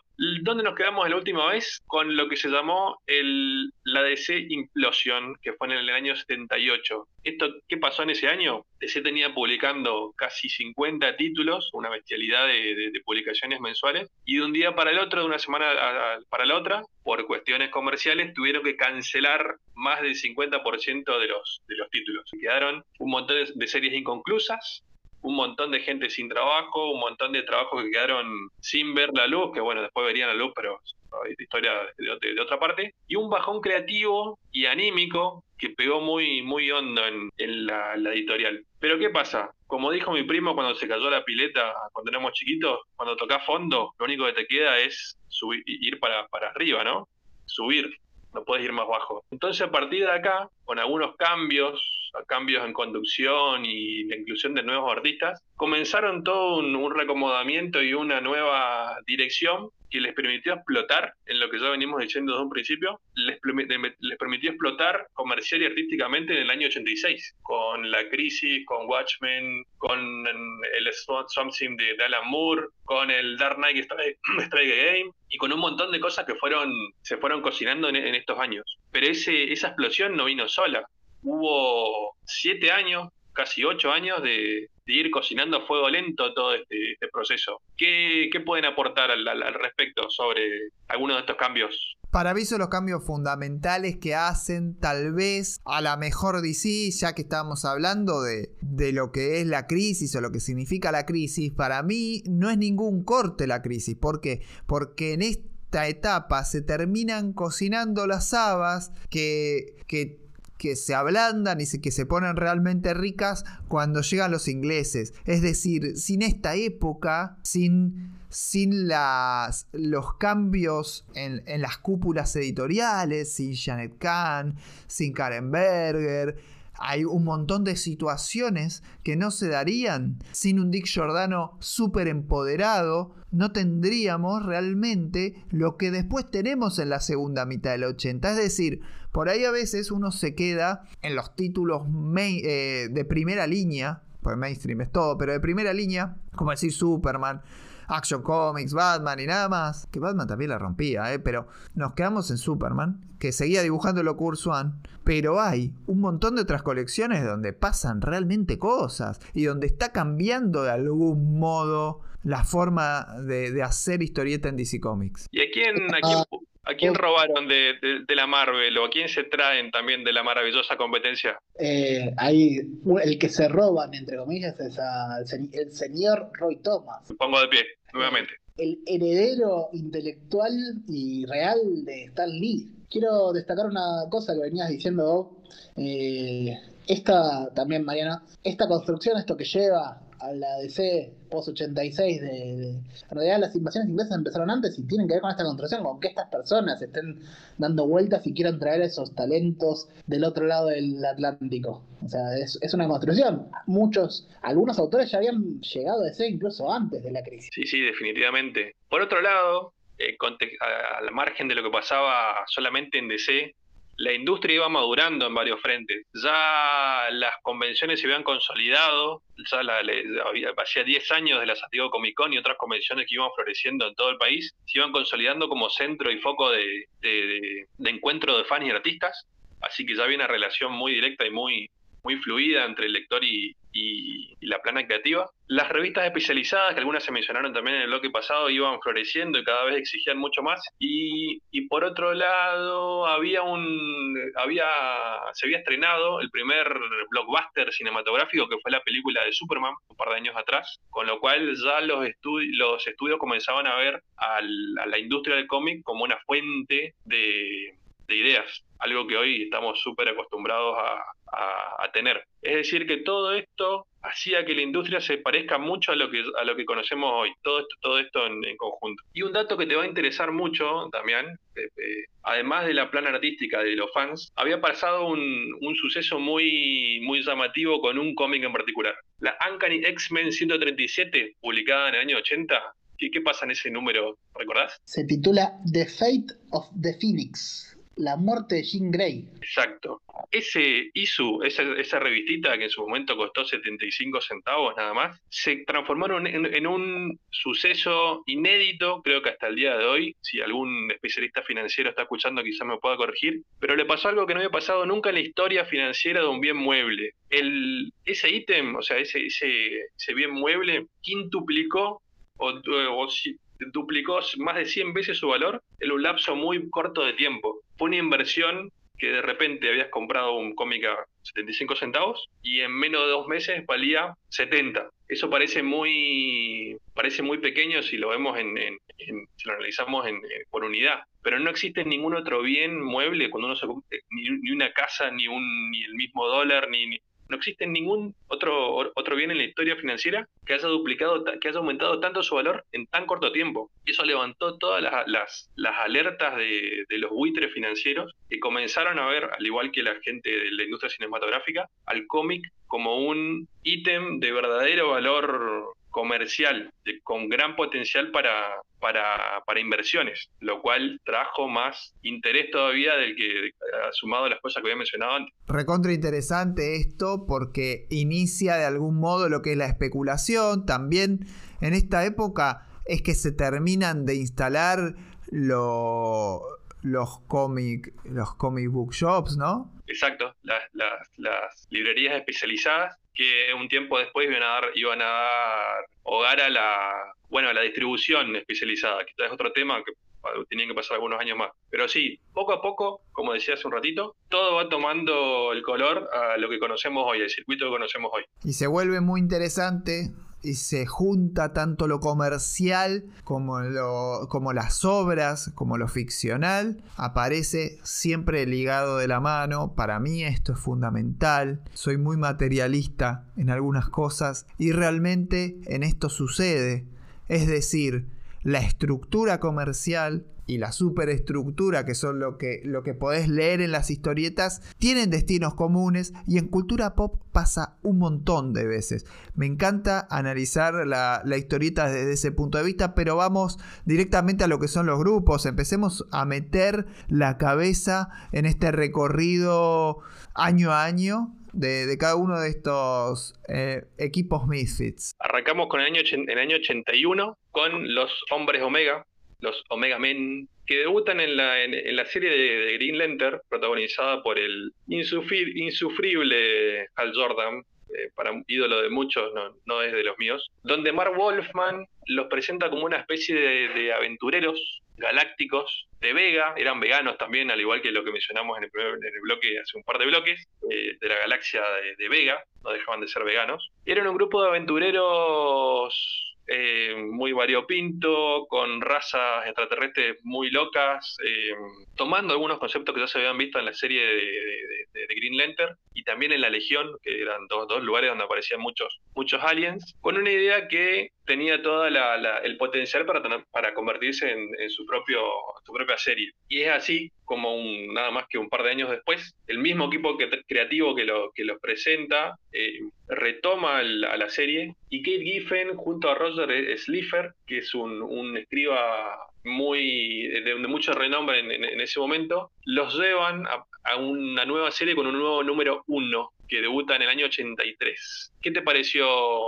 Sé que la leíste, Mariano, sé que te gustó, pero bueno, no quiero spoilear. A mí me encantó, realmente me llamó mucho la atención con lo que me encontré. Yo la conocía meramente por ser el origen de, de Lobo, por aparecer en Green Lantern, y creo que es el germen principal de un universo DC, de un universo cósmico que eh, parecía inexplorado hasta el momento, pero que acá se empieza a profundizar. Que más allá de Legión poco conocíamos del espacio, del cosmos, de los distintos planetas y especies. Por ahí agarrabas un poquito acá, un poquito allá. Y creo que Kid Giffen se vuelve el astrónomo por excelencia de DC Comics y empieza un poco acá. Va, empezaba en Legión, acá lo profundiza y después va a llegar a momentos magnánimos como Invasión, que, la estuve releyendo recientemente, que hay un podcast de distinguida competencia, los amigos de, la red de nueve paneles dedicado a Invasión, y creo que ahí en Omega Men es donde Giffen dice, bueno, che, hay un montón de planetas, no se agota en Green Lantern y tenemos además de, esta exploración de, distintos universos, personajes que resultan más humanos que los superhéroes de la Tierra, ¿no? Totalmente carismáticos. En mi, en mi experiencia personal, yo los conocí en el número de invasión, donde, donde lo, cuando lo publicó Perfil acá en el, a mediados del, del 90, donde el mismo Giffen le daba un cierre a toda esta serie, o sea, yo los conocí al final, en Invasión los mata al grupo, o sea, se ocupa de darle un cierre literal porque lo, liquida todo el grupo, pero yendo retroactivamente, en ese momento no, no, no entendía quién era Primus y Tigor y todos los, los, personajes que aparecían ahí, y, y releyendo la serie me doy cuenta de por qué tenía tanto, tanto, por qué había hecho, había hecho tanto hincapié en, ese, en esos personajes. Invasión funciona como un epílogo a toda esta, esta serie de, los Omega Men. No es el único que interviene, IFEM, también metieron mano Doug Moench, eh, Joy Cavalieri, Todd Klein como guionistas. Hay un arte hermoso en las tapas con Alex Niño rompiéndola, algunas tapas con Kevin O'Neill, Sean McManus, un artista que hace muchas cosas pictóricas, y seguramente algo por, por la, que eh, la serie tenga la, la, mayor cantidad de reimpresiones. Alan Moore hace dos eh, backups en el número 25 y el 26. Así que, están totalmente desenganchados de lo que se venía contando en la serie, pero como es Alan Moore, salen todas las reimpresiones. De hecho, la que va a sacar Omnipress ahora tiene estos backups de, que salen de, de, Omega Mem, en la que mete una reversión de una historia que yo había publicado en, en Gran Bretaña. No, es algo, nuevo que hace, sino que le da una vuelta de tuerca a cosas que ya tenía escritas previamente. La verdad es que a mí me sorprendió por un montón de lados, por ahí, este, a veces a mí los grupos interplanetarios me generan cierto prejuicio en el sentido de que nunca fui muy fanático de toda la space opera. Acá vamos a encontrar en este recorrido, este es el primer grupo, y vamos a encontrar muchísimo de esto, porque era la época de, de moda de estas cuestiones. Estamos en, estamos en el 81, Star Wars la está rompiendo en los cines y lo que hay que sacar es quilombo en el espacio, ir, venir, hipervelocidad, años luz eh, transitados en segundos. Este, la verdad, ese prejuicio lo tenía.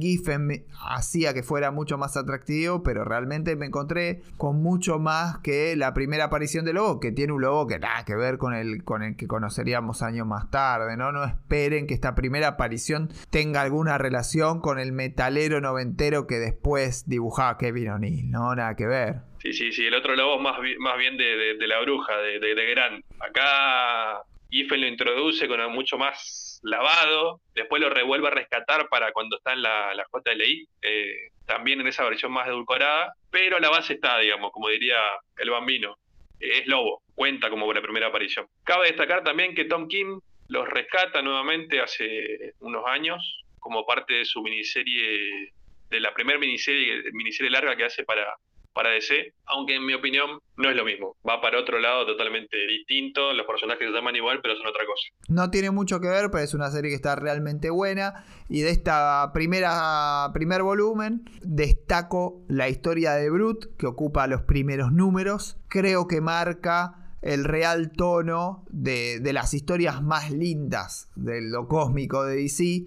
una historia, la de Brut, que tiene mucho que ver también con las que cuenta después Alan Moore en los backups. Esto de conocer cómo es la vida en otros planetas está muy bueno y, cuando además apela a la sensibilidad, me, me encanta. ¿Vos, Bob, cuál era el número favorito?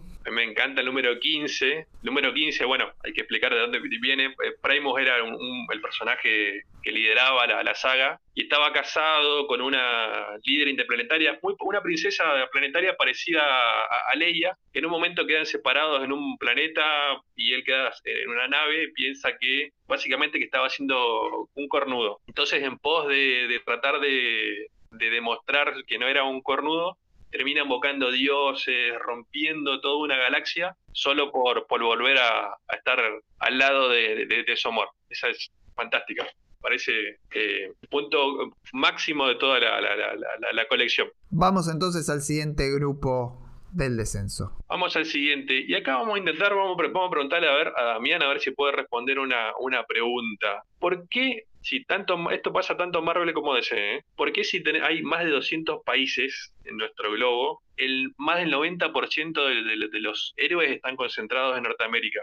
Y en el caso de Marvel, en Nueva York puntualmente. ¿Cuál es el motivo? Porque están todos ahí. ¿No existen en otros países? Y la respuesta a esto es que es el lugar donde vienen la mayoría de los autores, sobre todo los primeros autores de la época de creación de personajes. En Marvel eran un montón de gente viviendo en Nueva York y creaban personajes en Nueva York. Igual te voy a contestar a esto de que ya en el 75 ya tenemos un grupo global en Marvel, que son los mutantes. Los X-Men eran un grupo de gente de todas partes del mundo, los de la segunda Génesis. Yo pido un, pido un bar para, para esto, porque eso no, no es un grupo global. Era un grupo conformado por gente de distintas, distintos países, pero estaban actuando siempre en el mismo país, en Estados Unidos. No, no califica, me parece, ¿eh? no sé qué, qué era el, el juez. Mm, califica como grupo multiétnico o, o de multipasaportes, pero claramente la cuestión es, no hay problemas afuera de Estados Unidos, es como, como cuando éramos chicos y estaban de moda las películas de catástrofe y siempre pegaba en medio de, de alguna de las grandes ciudades de Estados Unidos el meteorito. ¿Por qué nunca pegaba, no sé, en, en Afganistán, en la India, en... Nueva York y Los Ángeles tienen ahí los, los- las antenas de, que atraen meteoritos y aliens, porque no van a otro lado, van solo ahí. Sí, nunca caen en medio del mar, ¿viste? Los aliens nunca llegan al medio del mar y dicen, eh, ¿qué onda? Acá había aliens. Siempre en, el, en ciudades hiperpobladas de Estados Unidos. No, no. No, por Bueno. eso es que no es válida la, la referencia, porque operan, como bien decís vos, en, en Estados Unidos, en Norteamérica, si, si queremos estirar un poquito, pero no mucho más. Además, este, realmente, al final terminan teniendo todos eh, una residencia legal en los Estados Unidos. ¿eh? Sí, el profesor Javier lo- los, lo- los, les pone ciudadanía a todos yankee, así que era- eran terminan siendo ciudadanos estadounidenses. Te Pero hago- bueno, volviendo al grupo. solo para competir un poco. Ya teníamos Alpha Flight en el 80, por lo menos estaba en Canadá. ¿eh? En Canadá, es cierto, es cierto, es cierto. Ahí teníamos un poquito más allá la, la, la frontera y no dejaba de estar en, eh, al lado, el país vecino. Se ve que era lo, lo poco que, que conocían. Eso gracias a, a, a ver. Pero volvamos al, al grupo que nos convoca. Nelson Bridwell, que es un guionista que ya lo hemos- nombrado en, otro, en otra oportunidad, creador de los Inferior Five, un tipo con mucho conocimiento de continuidad, yendo al, tema del día, se da cuenta de, esta, eh, de esta falencia en, en la mitología de DC. Y haciendo una pequeña trampita, en realidad hace debutar a los Global Guardians o los gla- Guardianes Globales para el número 7 de la revista Super Friends, que era una revista que acompañaba a las aventuras de, de los, del, del dibujo animado. Los Global Guardians básicamente son un grupo de superhéroes que, tiene, que tienen potestad y que actúan en todo el globo. Hay una, un- un- una superheroína en Brasil, otra de Grecia, otro de Israel, otro de Tasmania. Eh, Están dispersos por todo el globo y no tienen sede central en, Estados Unidos, sino que tienen su base de operaciones en, París. De esta forma, como la, la- revista de los no estaba en la continuidad, sino que, se estaba más orientada a, los niños, el mismo Bridwell lo introduce a la continuidad principal en una revista que se llamó DC Comic Presents, que era la revista donde Superman hacía team-ups con otros equipos en el año 82. Y oficialmente los integra el universo DC presentándolos como parte de, todo el resto de los superhéroes, que se extrañan de que haya héroes en otro país que no sea Estados Unidos. Confunde algunas cuestiones culturales, no podemos pedirle que sea tan, tan, tan exacto. Confunde a Brasil con... eh, piensan que en Brasil se habla eh, castellano, confunde Venezuela con México, algunas cu- cuestiones pues, muy, muy, muy pequeñas, y planta al equipo oficialmente con la base, como decía recién, en París, con un, con un edificio muy parecido a, a lo que es la torre de los Fantastic Four, llamado The Dome, el Domo, y pone un héroe eh, también con que se recuerda mucho al primer Charles Xavier, pero negro, de África, que se llama el doctor, Mis, el doctor eh, Bruma o Mises este, Niebla, el doctor Niebla, esa es la mejor traducción. Y bueno, con eso salvan un poco las papas de decir que, que también había problemas en otros lugares del mundo y a partir de ahí comienza a tener inter- interacción con, con el resto de los, de los héroes, con Infinity Inc., después con la Liga de la Justicia, bueno, con el mismo Superman. Ya tenemos gente interactuando en otros lugares que no solamente son, es Estados Unidos. Un grupo hermoso, pero que está en falta para la sección. ¿Por qué? Porque no tiene, porque no tiene colección propia. Entonces, ¿qué ocurre? No califica. Lo más parecido que tienen una colección propia es la, la serie de la Liga de la Justicia Europa, donde se convierten prácticamente en secundarios recurrentes y habituales. Otra vez de la mano de, de Giffen, él los pone primero como antagonistas, también en una serie que publicó Perfil acá en, los 90, y a partir de ahí integra un montón de, de, de los guardianes globales dentro de la misma liga, pero deja que sigan interactuando como grupo independiente. Eso es lo más parecido a una serie regular que, que. Al día de hoy, DC nos debe una serie regular de los, de, los guardianes globales. La idea sigue. Los Global Guardians están desafiliados, entonces, totalmente. No pueden competir en el torneo. Es decir, se fueron a la E. Eh, desafiliación total. Si no tenés serie propia, no contás. Están pidiendo membresía, es cierto. Pero fíjate que la idea es tan poderosa que cada tanto resurge el tema de tener héroes internacionales. se mete un anual, una serie de anuales en el año 2000, presentando personajes de todo lo, el rincón del globo. Ahí es, donde, ahí es donde debuta nuestro Super Malón, que dibujó Quique eh, en el, anual de Flash. El Super Malone es un, equipo que tiene sede en Argentina, con un montón de personajes argentinos. Y hace muy poco eh, Jeff, Jeff, eh, Jones rescata de vuelta a unos guardianes globales y los planta en Doomsday Clock como parte de esa conspiración internacional, encarando de frente la, premisa de la pregunta que hice al principio. ¿Por qué? Y, responde exactamente por la, incógnita de por qué todos los, héroes se concentran en Estados Unidos y hay tan pocos distribuidos en el resto del, mundo. Para el que no lo leyó, no vamos a dar spoilers acá, lo invitamos a que vayan a, ver la, saga, es, muy reciente aún. Y que acaba de salir en, en su versión integral o absoluta este, esta semana disponible para compra en edición argentina. Pero además, spoilers, es uno de los plots que deja colgado Jones medio de la serie. Sí. Los Global Guardians, además, terminan siendo un grupo casi de villanos en algún punto. Y esto es lo raro. ¿Por qué los demás países? ¿Por qué no hay héroes en otros países? Porque se terminan convirtiendo en villanos. No son tan héroes. Exacto. esa es la verdadera premisa. Si no sos un ciudadano yanqui, no podés luchar contra el crimen porque evidentemente tu brújula moral no te lo permite. Un mensaje horrendo que ahora poco a poco están tratando de, subsanar, me parece, con estas movidas de los especiales de, festejando a los héroes orientales y a los héroes de raza negra y, demás. Whitewashing que, le dicen, ¿no?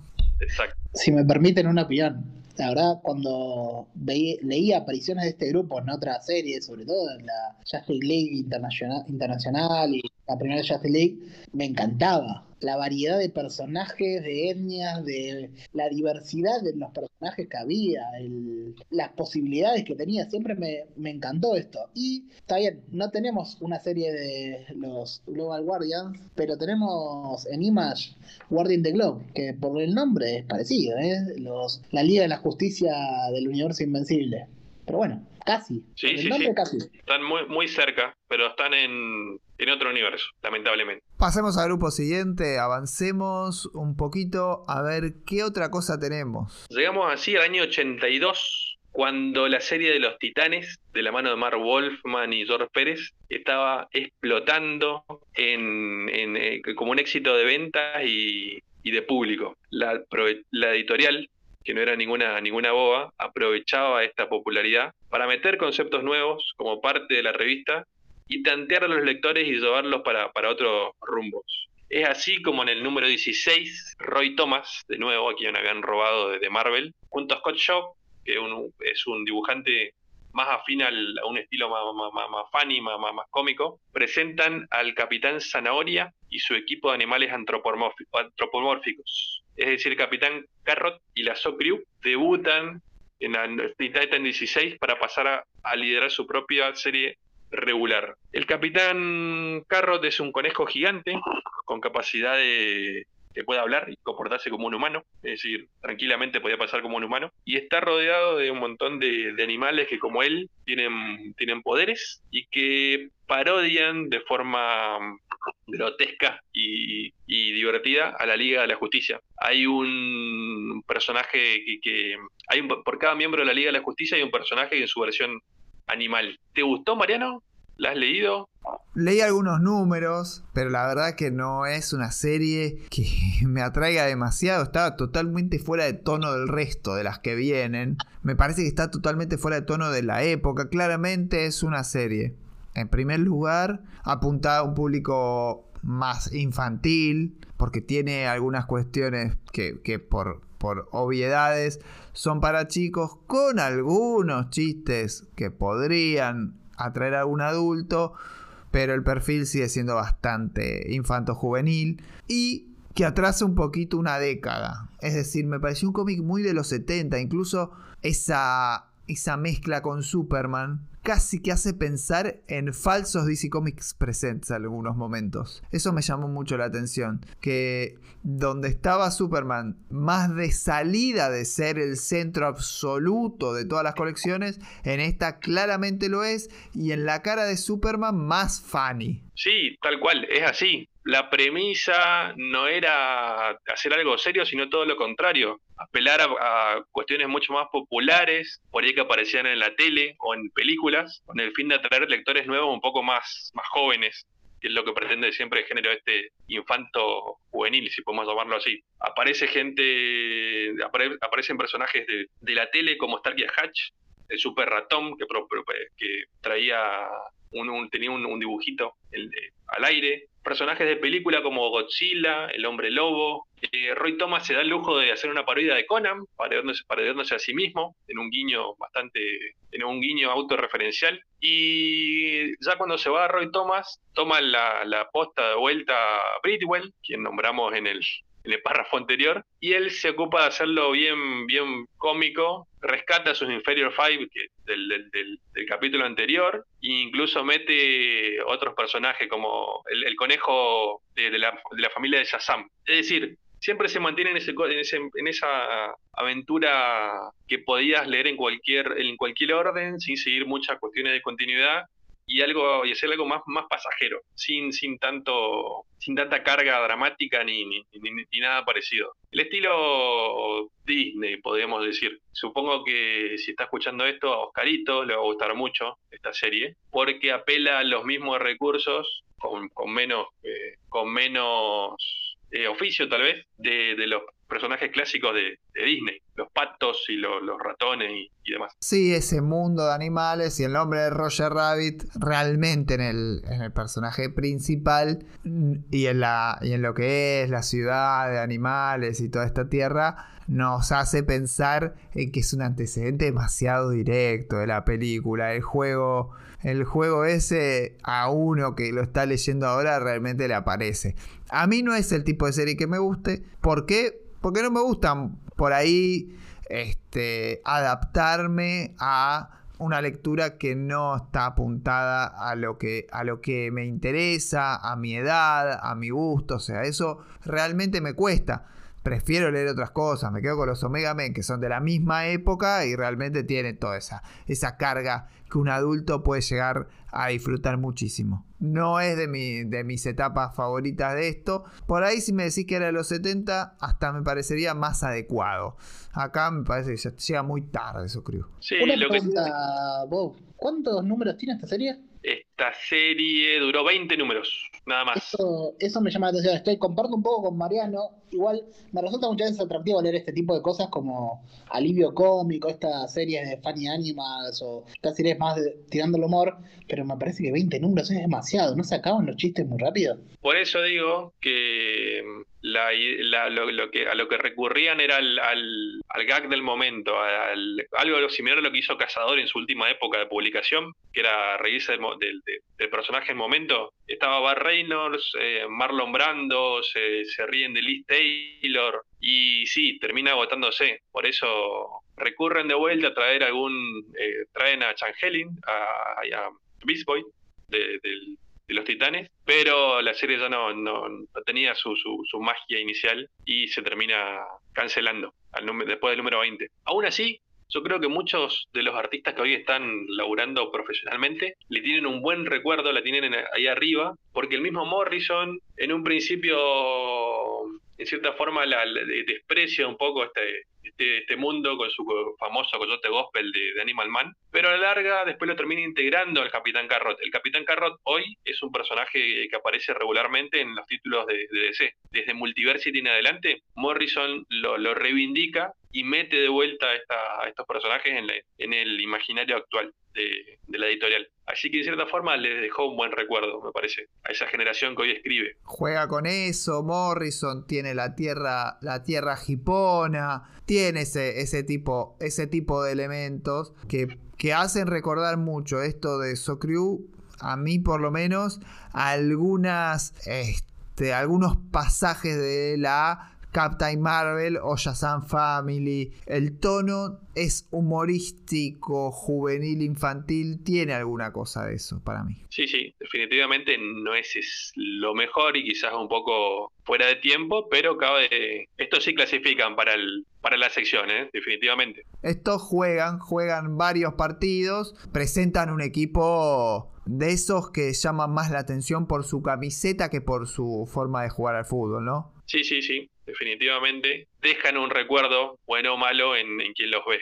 Pasemos al siguiente grupo, avancemos, dejemos, dejemos el azúcar de lado y, entremos a una de las, de las colecciones para nuestro país, se puede decir. Uno de los grupos, no colecciones, uno de los grupos más importantes de esta tanda. ¿Será? Bueno, si te parece, es el la siguiente serie la vamos a, machar fácilmente con algunas movidas que se estamos viendo hoy en, la actualidad. Atari Force. Atari, que para los, más chicos no seguramente no, hay, que hacer contexto. Atari fue la primera consola de videojuegos, la primera empresa que hacía consolas de videojuegos que muchos de nosotros tuvimos como, como una consola hogareña. Es la tatarabuela de las PlayStation que tienen hoy en sus casas bueno, a mediados de, fines del 80, mediados de fines del 80, el que tenía capacidad de, si tu viejo te, podía comprar una, consola para conectar a la tele de tubo, porque las teles chiquitas no existían, te compraba un Atari y con eso te podías divertir un montón de horas jugando videojuegos del momento. DC vio el filón y la, posibilidad de, vender más cómics desde esta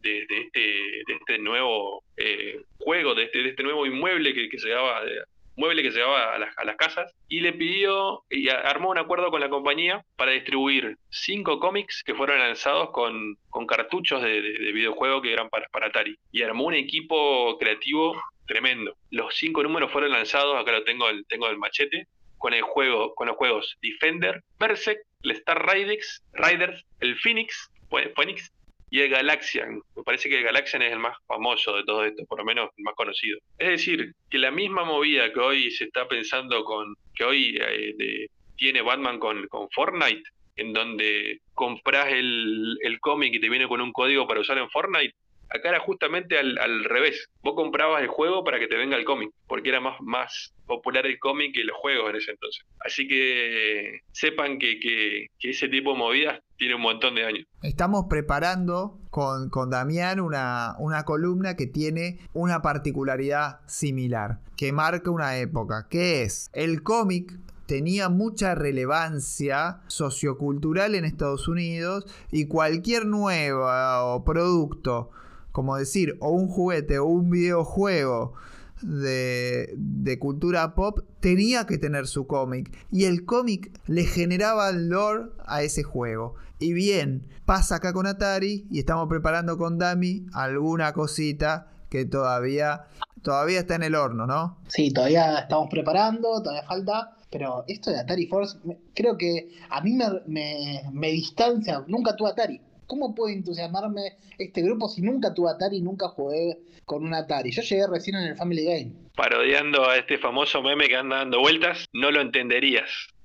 Básicamente. Imagino que en ese momento habrá sido lo, lo, lo, mejor que podías aspirar a nivel hogareño sin tener que, pagar fichines en, en, en, la costa, no sé, tenías, tenías la Atari y era un, un, medio de, diversión, igual que las PlayStation de hoy, pero haciendo las salvedades técnicas del momento. Pero vayamos al, al, cómic, que es lo que nos, nos interesa. El primer equipo creativo de estos cinco números que lanzaron al principio, como decía, tenían un, un gran elenco.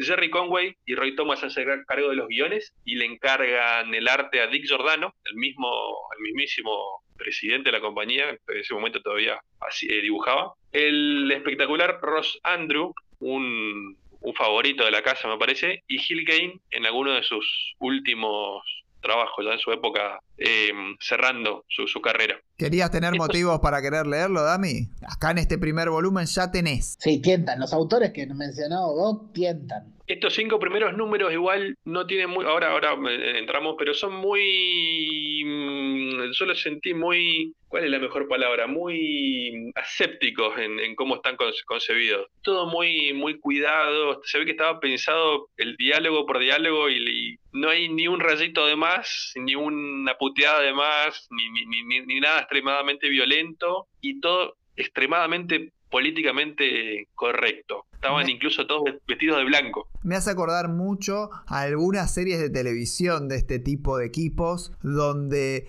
cada uno es de un lugar del planeta, cada uno tiene una función, siempre el rubio es el más valiente, el que termina salvando el día, el más fuerte y que demuestra también cierta inteligencia. El resto de los, de los varones solamente son inteligentes o tienen una capacidad muy destacada y las mujeres tienen... Una mujer. En este caso hay dos mujeres, una asiática y, y otra, y otra que es eh, la, enamorada del, del personaje principal, que también tiene muchas facultades, pero bien, esa, esos primeros intentos de grupos multiétnicos con representación también femenina en el principio de los 80. Muy aséptico como vos decís, siempre me da la sensación de estar viendo un dibujito animado de, cuando era muy pibe. Eh, me llamó mucho la atención este primer volumen, que no lo conocía al momento de abordar el grupo, es decir, pensaba que existía solamente el volumen 2, claro. que podemos pasar rápidamente. ¿Y qué, qué pasa en el medio? La idea pega, pero ya pero se da cuenta que para hacer un salto tenía que sacarse encima el lastre de la distribución por videojuegos y hace un, gran, un gran hito en, su, en lo que son formatos de, publicación. El punto intermedio, antes de ir a la serie regular, sacan una, una mm, la primer eh, novela gráfica en el formato llamado DC Graphic Novel, o sea, un formato mucho más, más grande, más caro, más cuidado, ambientada en el mismo universo de los Atari Force, pero cambiando totalmente el tono. Para eso llaman a Elliot Maggin y le ponen dibujos del excelso José Luis García López, que bien nos, nos visitó hace unos años acá en la Crava Moon, y hacen un cambio en 180 del, del, tono y de los personajes y de todo lo que habíamos visto. Y eso da pie para que en el 84 lancen una nueva serie regular de, lo, la Atari Force, pero que no tiene nada que ver con, con la anterior. Se ambienta 25 años en el, en el, en el eh, más, más, más adelante en el futuro, rescata a un personaje que era el hijo del, del, rubio que mencionaba Mariano recién y atende los nombres que involucrados. Jerry Conway de nuevo, José Luis García López, y debutan Mike Baron, intervienen Car, Car Kessel, Eduardo Barreto, Ricardo Villagrán y Kate Giffen, entre, entre varios otros. Eran todos, eh, eh, eso nada más que en 20 números, o sea, fueron pasando talento, talento, talento, talento, eh, sin solución de, de, continuidad, un número tras otro. Esta sí te gustó, me imagino. A mí me gustaron realmente las dos. Esta tiene, obviamente, como decía, la importancia para nuestro país de la presencia de José Luis García López, un artista muy admirado por, un, por una parte del fandom, por todos, admirado por todos, pero a veces eh, admirado por los pin-ups, por los diseños, por la guía de estilo, por la imagen que DC nos ha generado en la retina, pero con muy poca historieta producida. Y esta sea tal vez la serie más larga en la que lo podemos disfrutar a José Luis García López y que está creando personajes nuevos, porque este, todo el imaginario está creado por él en una época, vuelvo a repetir, donde Star Wars era muy fuerte y acá se ve. Los protagonistas son los hijos de la Atari Force del volumen 1. Claro, y eso está bueno, tienen poderes, se vuelve más pop, se vuelve en algún punto muy Star Wars en lo que son criaturas, eh, sobre todo lo que es escenografía, pero altísima serie que tuvo su, edición española hace mucho tiempo, entonces muchos ya la habremos leído hace un montón. Sí, de la mano de cinco. Claro, entonces este que, que no la concluye, curiosamente, no, la terminó. Y tenemos un antagonista con más claras reminiscencias a Star Wars todavía. Definitivamente. Yo le encuentro más similitudes, mirá, con, con Star Trek que con Star Wars en ese sentido. Parece más tirando a un western, más eh, rescatando cosas de Flash Gordon, mucho más sucio, más espacial, y al no, tener, no estar atada a la continuidad mm, del resto del, universo, digamos, se pueden jugarla mucho más con temas con, con, la violencia, algo que era totalmente inconcebible en la versión anterior. Los diseños, hay romances, traiciones y un montón de, de, acción. La verdad que es un, un, lindo viaje, estos 20 números. Bueno, y con los talentos que mencioné al principio involucrados, que después todos terminaron explotando en sus respectivos. Un solo detalle para que nos va a interesar mucho como, como argentinos, el final de la serie está robado o prácticamente inspirado, digamos, en el Eternauta. Hay que decirlo. Eso es obra de, de Mike. No sé si es coincidencia cósmica o está hecho a propósito. Pero bien, fuera de spoilers eh, viejos, pero spoilers al fin. Yo creo que el primer volumen es Star Trek y el segundo es Star Wars. Pero bueno, Atari Form me parece que es uno de los, de los importantes. Acá es una serie fundamental y como decía, ¿te gusta José Luis García López? Bueno, tenés que leer Atari Force porque realmente es la historieta que más desarrolla en el tiempo, en lo que es cómics mainstream estadounidense en su forma original que es número de mes a mes. Porque después eh, tiene pocos números en realidad. Tiene Hércules que también que sería la segunda serie en, en, longitud pero después no no los contás con los dedos de una mano las historietas de, del maestro. Entonces acá hay que aprovecharlo a full. Sí sí sí He visto mucha gente que le hizo firmar su, su novela gráfica de, Star Riders cuando vino a la Crack Boom, así que la gente lo recuerda con cariño. Casi me convencen de leer Atari Force. Esa es la idea de, de, la sección, ir a ver, ir a ver los partidos del ascenso. Pam, pam, pam, pam, pam, pam, pam, Vamos a pasar al siguiente grupo. La siguiente, y, y nos ponemos, nos cae la noche con fuerza, porque vamos a presentar a la Night Force, la fuerza nocturna. Una premisa que ya vimos muchas veces en esta sección, pero que no por eso deja de ser infalible. Una figura madura misteriosa y severa, recluta un equipo de especialistas con habilidades súper especiales para una misión que solamente lo pueden resolver con, eh, con, eso, con, sus capacidades. Esa premisa vale para Los Ángeles de Charlie, para los Secret Six que vimos en la primera parte de esta sección, para Brigada A, para el Escuadrón Suicida y para tantas otras series que existen en, los cómics. Pero acá le agrego un, tema extra. ¿Cuál es la, la vuelta? Que todo esto estaban que toda la, Night Force estaba montada sobre un escenario sobrenatural, totalmente, de, terror. Y con un equipo creativo que venía de dónde, Damián. Y otra vez, es esta gente que la había roto en Marvel, Mark Wolfman, Jim Collan, y que la había, roto en Marvel con este tipo de historias también. Mark Wolfman y Jim Collan, recordados por Town of Drácula. Exactamente. Y ya desde el primer número te avisan que acaban a volver otra vez a juntar los talentos de la tumba de Drácula que era la serie que la rompió en Marvel en la, otra vereda con las historias de, terror. Para que sea un poco más obvio, por si alguien no se había dado cuenta, aparte del personaje principal, que ahora vamos a hablar, que se llama, era un varón, incluyen a la hija de Van Helsing, que es la, la, hija del, cazador de vampiros que, que, venció a Drácula en su momento, por si había algún despistado que aún no había hecho las cuentas. Y ambientan, intentan generar el, mismo ambiente, la mismo, el mismo tipo de, de, clima que habían logrado en la serie de, de Drácula pero en mi criterio cometen un error que es meterle mucho color y un, quizás algún equipo de trabajo que, que, opaca un poco los trazos de, de, de Jim No sé si, si te pareció lo mismo, Mariano, yo sé que sos un fan de la tumba de Drácula y si notaste la misma, la misma comparativa. Bueno, voy a hacer una, una este, disquisición con vos realmente porque no lo veo, me parece que lo climático está perfectamente logrado, algunos personajes que se parecen y que de algún modo se repiten, las persecuciones globales que están y los climas siempre siempre perfectamente alcanzados por Colan. Ojo, y creo que no sé en qué versión lo leíste, pero voy a insistir hasta el día que me muera, tal vez, que a Jim Collan la digitalización lo hace bosta. No sirve Jim Collan digitalizado. Tom of Drácula casi que lo arruina. Y en el caso de Night Force, sí, definitivamente lo han arruinado. Eh, si alguien lo lee en digital,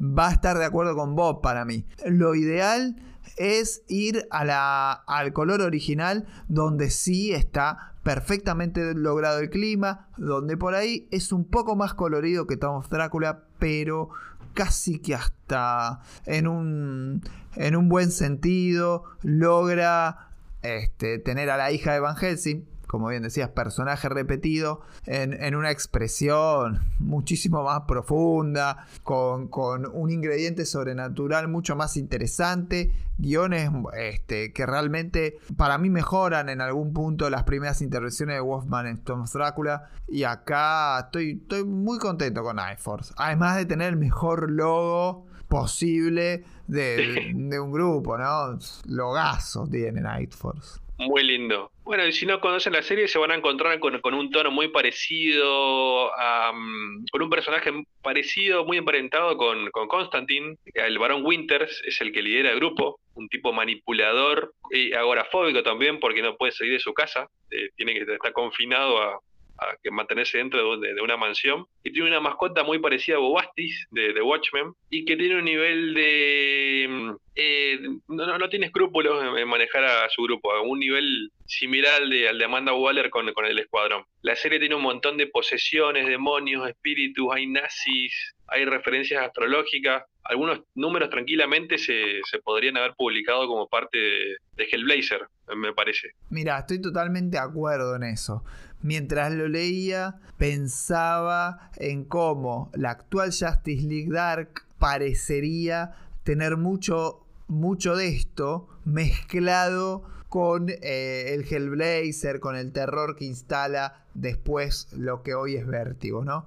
O lo que hoy vemos como lo, lo vértigo. Quiero decir, cuando uno piensa que vértigo sale mucho de House of Mystery y de todos los demás títulos de terror de DC Comics, en realidad terminamos teniendo una influencia también de esta, de esta Night Force, que hoy la Justice League Dark para mí es más Night Force que otra cosa. Por más que repita personajes de, del estilo vértigo, realmente agrupados, cuál es el tipo de historia, cuáles son las búsquedas, va por ese lado. Sí, personajes totalmente diferentes, que no comparten universo, que no se mezclan, pero con dinámicas muy similares. Totalmente de acuerdo, o sea, es un antecedente directo y olvidado de algún modo, ¿no? Sí, sí, definitivamente eh, el público, bueno, no acompaña. Es una, esto si hubiera salido unos 10 años después, seguramente iba a tener el loguito de, de Vértigo, sin ningún, ningún lugar a dudas. Pero el bueno de, Alan Moore, quien si no, ya con el, con el título cancelado tras el número 14, rescata de vuelta al varón Winter y su fuerza nocturna y la mete de lleno al final de American Gothic en, en, la, serie de, de Y lo emparenta de forma directa a, a Constantine, su creación, y todo el resto de los personajes sobrenaturales de, DC. Así que siguen, siguen ahí no, no, no, los olvidaron. Vamos a pasar al siguiente grupo que es otra bomba. Realmente creo que es el ese equipo que sube y baja de la A que, o que siempre está a punto de ganar el Nacional, bueno, creo que es este. Sí, sí, yo creo y voy a discrepar, esto es más bien esto, esto no debería estar en, en, el descenso. Esto, este quizás puede ser un equipo más, no quiero quedar mal con, con, algún colega de La Plata, pero un gimnasia, por ejemplo, un gimnasia de La Plata que se mantiene en, en la A, pero sin ganar títulos. Estamos hablando de Infinity Inc.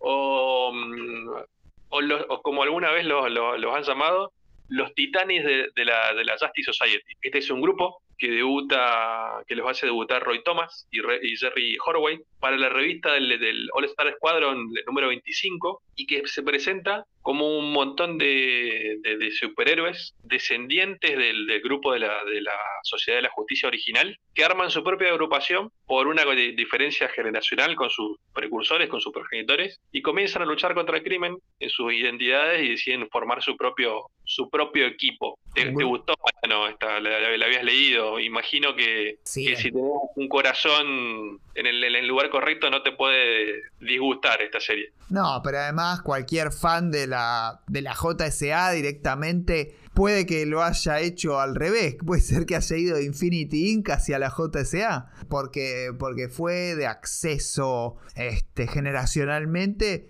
de acceso más inmediato por, por sus ediciones en 5, porque uno lo termina conociendo por ese lado. Personajes que, que en algún momento hasta me eran más familiares realmente que la JSA. Sí, sí, es una, es un grupazo que, que tiene un montón de, de dinámicas súper interesantes, como decir, los Titans de la JSA. Y para mí, en realidad, hasta en algún punto termina siendo mucho más natural la juventud acá Exacto. Que en los Exacto. Titans. Los Titans son como jóvenes muy viejos. Yo, yo discrepo totalmente con, con esa idea de que son los Titans de la, de la JSA, ¿eh? porque lo- los titanes se juntan y son ayudantes de, de- que no tienen una relación filial como en este caso lo- los, los Infinitors. Los Infinitors eran en, en gran parte descendientes de, de sangre, digamos. Y acá Thomas pone el, el- deja el corazón eh, en, las historias y trae una premisa muy, muy, muy humana en el sentido de que, no sé si se pusieron a pensar, cuando vos tenés una organización, una organización tuya, familiar o corporativa o una empresa, no sé, desde una, una cancha de pádel a un club de fútbol, a un estudio de abogados. Cuando vas, cuando llegas a una, una época madura, ¿a quién, quién es la, la- la- el primer grupo de gente al que pensás en, en dejarle tu, tu legado? No se lo dejás a tu ayudante, se lo dejás a tus hijos o a tu familia. Esos son los primeros en los que, los que, los que pensás como, como, como que continúen tu legado. Tomas, toma esa premisa y bueno, a partir de, de- de ese, de, de- ese, de eso, desata un montón de conflictos. Porque está todo bien cuando tratás con tu hijo, o con tu hija, o con, con tu sobrino, pero los problemas comienzan cuando comienzan a aparecer los, los familiares políticos, ¿no? Los cónyuges, los yernos, las nueras, que no siempre son de, de tu, de tu agrado. Eso es algo que pasa mucho en toda familia. Bueno, el guionista plantea en esos términos, toda la, la- la saga de, de los Infinity se planta en, ese, en, esos, en esos conflictos, los familiares, los humanos, y el guionista deja el, corazón ¿eh? y la vida explicando y desarrollando las personalidades y a los personajes. Todo el universo paralelo que crea Roy Thomas desde lo que es la recuperación del Star Comics, que arranca en el 58, que lo guioniza Conway, pero lo cranean juntos, para después agarrar el All Star Squadron, para que, y ahora lo vamos a charlar más en profundidad, en el 25 del All Star Squadron aparezca Infinity Inc. Realmente es impresionante, es una epopeya que, que Roy Thomas la lleva muy en el corazón y sobre todo por la participación tan, tan fuerte de su esposa eh, Sí. en este grupo en particular. Es realmente algo familiar y algo que saca de, de sus entrañas y desde lo más íntimo. Pero el mismo Thomas, cuando cuenta la historia de la creación de Infinity Inc., en una nota muy muy recomendable que está en Amazing Heroes 2, esa revista de información de la hostia en materia de superhéroes y de cómic estadounidense en general, él mismo admite que la idea en realidad es de Larry Ivy, un, un historietista que estuvo más en activo sobre los 50, que cuando vuelve a reactivarse el mundo de los superhéroes en la Silver Age, propone justamente que, así como aparece de la nada un Barry Allen, siga el lugar de los héroes de la JSA, sean sus hijos, y se llame la Justice Legion. Con esa idea que se le presentó, que, presentó en DC Ivy que no funcionó,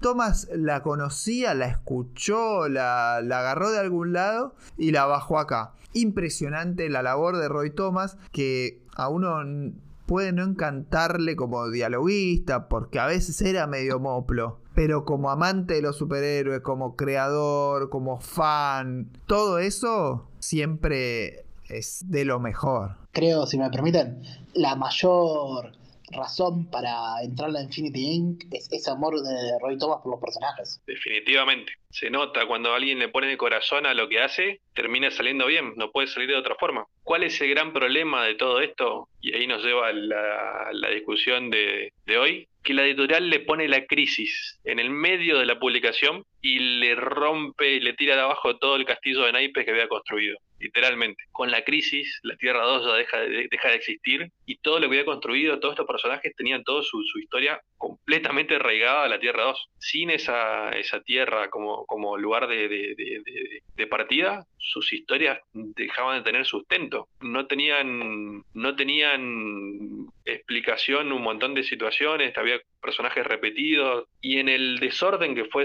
esos primeros años, yo imagino por la entrevista que, hizo después, que Thomas le cayó como un balde de agua fría todo esto, porque había hecho un gran labor resolviendo y armando todo esto que mencionó Mariano recién. Toda la, continuidad que armó, se la tiraron abajo, calculo que sin preguntarle. Te cuento un dato justo para... Me diste un pie perfecto. Eh, en, hay, eh, se, conocen todos los memos y la comunicación que tenía activa Roy Thomas con Wolfman y con Pérez cuando estaban elaborando la crisis. Roy Thomas se comunicaba mucho para tratar de encajar a sus propios personajes casi con menciones cuadro a cuadro de lo que estaban haciendo, de viñeta a viñeta, lo que se estaba haciendo en la crisis y lo que estaba haciendo él, tanto en el All Star Squadron como Infinity Inc., para cómo encajar a los personajes, cómo hacer sobrevivir lo suyo. Una de las ediciones que son hoy un santo grial, la edición eh, deluxe de Planeta, la de los dos tomos de Crisis, incluye todos los memos entre Roy Thomas y Mark Wolfman. Y ahí ves la obsesión que tiene Roy Thomas con sus personajes, cómo los quiere. Wolfman no le dio bola a todos los comentarios que le hacía Roy Thomas. Y eso se nota mucho. Hay, creo que son entre 6 o 7 números los, los crossovers directos con Crisis. Evidentemente mm, a Thomas no le gustó porque sobre el final directamente actúa como un nene encaprichado y ya cuando la Tierra 2 fuera del mapa, fuera de existir, se, mm, se obsesiona o, insiste con, que sus personajes recuerden cosas que, ya no estaban en, continuidad. Hay números enteros dedicados a algunos personajes más conflictivos, como Fury, que era la, hija de la Wonder Woman anterior, que recuerda una y otra vez personajes que ya no están. Y en un en una confusión bastante rara que, planteando me parece el mismo interrogante al, lector, suponiendo que para, para que, planteen las mismas dudas eh, y, quejas y reclamos a la, editorial, porque no termina de quedar claro mm, si realmente existía y era parte del plot, lo que querían expresar, o si era una queja del, guionista no, tan escondida hacia, hacia la conducción editorial. Otro de los motivos por los cuales podemos concluir que la crisis en Tierras Infinitas fue absolutamente al pedo. Y vamos a pasar al último grupo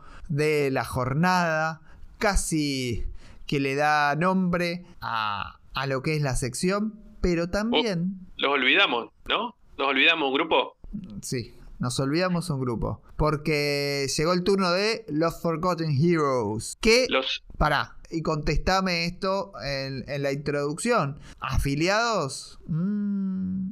Son los héroes olvidados. Y no podíamos olvidarnos de ellos en esta sección. Tienen todos los condimentos para meterlos acá, salvo su propia serie. ¿Por qué? Ya mencionamos varias veces a la, a la DC Comic Presents y a, la, otra revista hermana eh, que se llamaba The Brave and the Ball. Eran dos revistas donde Batman y Superman respectivamente se encontraban con, con personajes que iban que no tenían su propio su propia revista podían tener un momento de, gloria junto a los dos mayores eh, padres fundadores de, la casa. Con esta misma premisa, de nuevo Mark Wolfman, en una revista de, de, action de, la, de la revista de Superman, junta un montón de estos personajes, literalmente olvidados, y los hace formar un, un, grupo con la idea de, de que mm, ellos actuaban de forma heroica y hacían un montón de acciones, pero pasaban totalmente desapercibidos para el común de la gente, incluso de la misma comunidad superheroica. Y hay un montón de chistes que, con eso, que los mismos personajes entre sí, aún entre ellos se, desconocen. ¿Cómo es la formación? Ahora si la, la tenés de, memoria. Sí, voy a aparecer uno de esos viejos que se acuerda de, gráfico. Claro, ¿viste? te dice las formaciones de memoria, jugaban con seis delanteros, no marcaba nadie. Bien, acá tenemos Rip Hunter, que es como el, el principal, por decir de algún modo. Este. Animal Man, Cave Carson, con Gorilla, uno de los integrantes de los Sea Devils. A quien vimos en Descenso parte 1. Claro, olvidado también. Dolphin, Immortal Man son, son los que los que están formando lo que están formando este grupo absolutamente olvidable, ¿no? Totalmente. Todos de, ninguno tuvo su, su ninguno había tenido su serie propia hasta ese momento, salvo los Sea Devils, que bueno, eh, no eran un, un personaje sino un grupo, pero el resto, si habían tenido dos o tres apariciones en, antologías o como, o como parte de alguna intervención de encuentros, no, no, no, no tenía mucho más, más historia. Y lo que es curioso de esto es que en esa época todavía no teníamos quilombos de continuidad, porque por ahí hoy se justifica, che, ¿te acordás de ese personaje que quedó muerto? eh? No, acá teníamos una continuidad este, larga, pero que por ahí sí tenía como estas cuestiones este, de, de una antología, de una historia. Hubo épocas de inventar muchísimos personajes y contar pocas historias con cada uno, y viene un poco de, de esa, de esa etapa. Voy a corregir la, la introducción que hiciste porque en esta época todavía Batman no era tan importante para la editorial.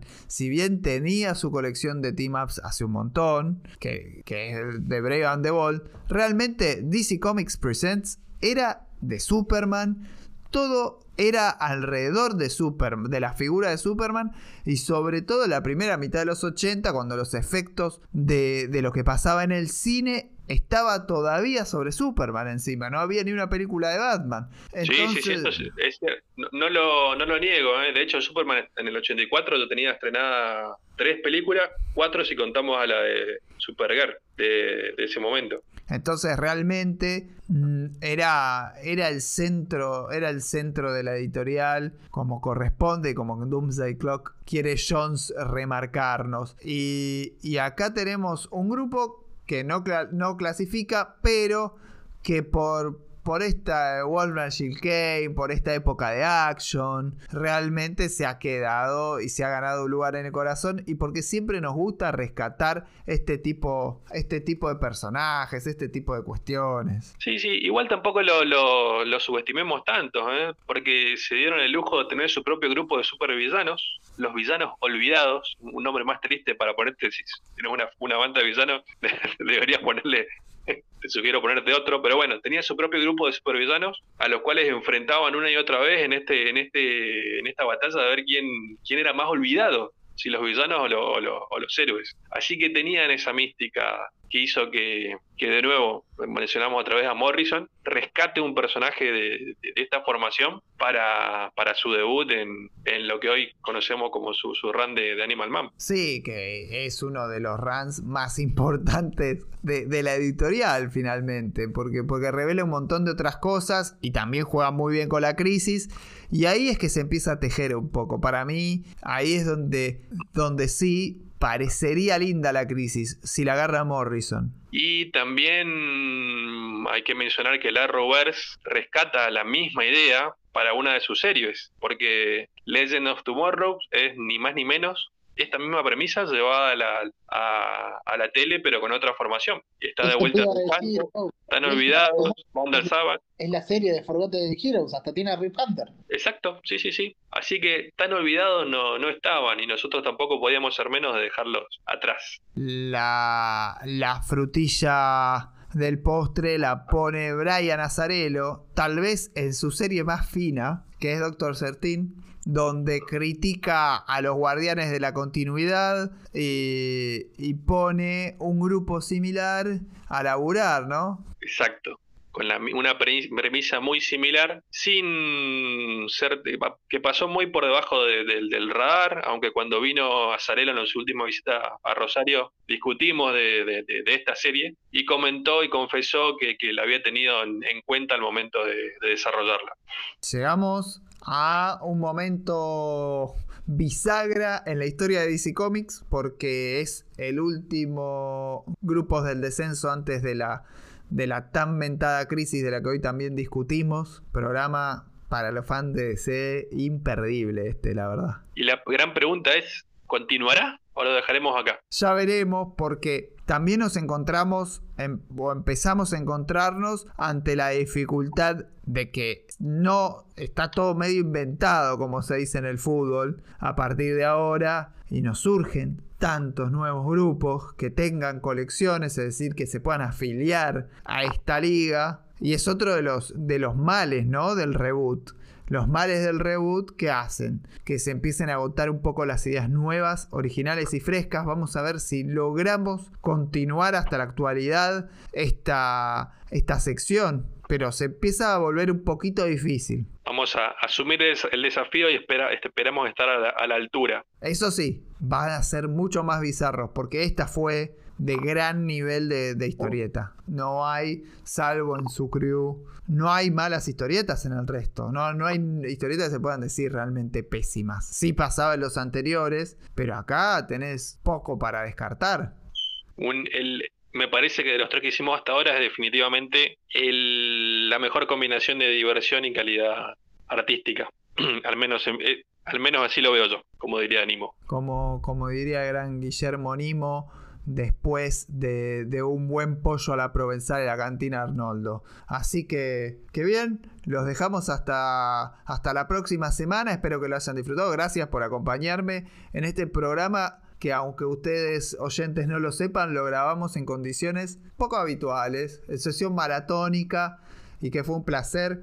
Muchas gracias muchachos. Muchas gracias a vos, Mariano. Gracias a, a vos, Bob, por dejarme participar de esta última etapa, de este último bloque. Y la verdad, me llevo un montón de recomendaciones y curiosidad, sobre todo, por algunos. Por favor, el, el gusto, el gusto es mío y espero que esp- espero que la podamos seguir. Pero también nos quedamos a la espera de, de- de sus opiniones, de ustedes los, los oyentes, para ver si les interesaría que sigamos explorando esta, línea o si la cortamos acá, lo que prefieran. quedan habilitados los mensajes de audio en la descripción del programa, en la página de Anchor. Pueden mandar, Anchor, perdón, dije cualquier cosa. Pueden mandar mensajes de voz que tal vez entren en algún momento del programa y seguramente van a ser tenidos en cuenta en materia de recomendaciones, de apuntes, de, de pedidos, etc.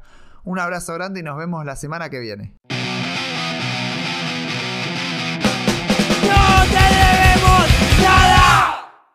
Este programa está dedicado a la memoria de Kentaro Miura y David Anthony Kraft. Que en paz descansen.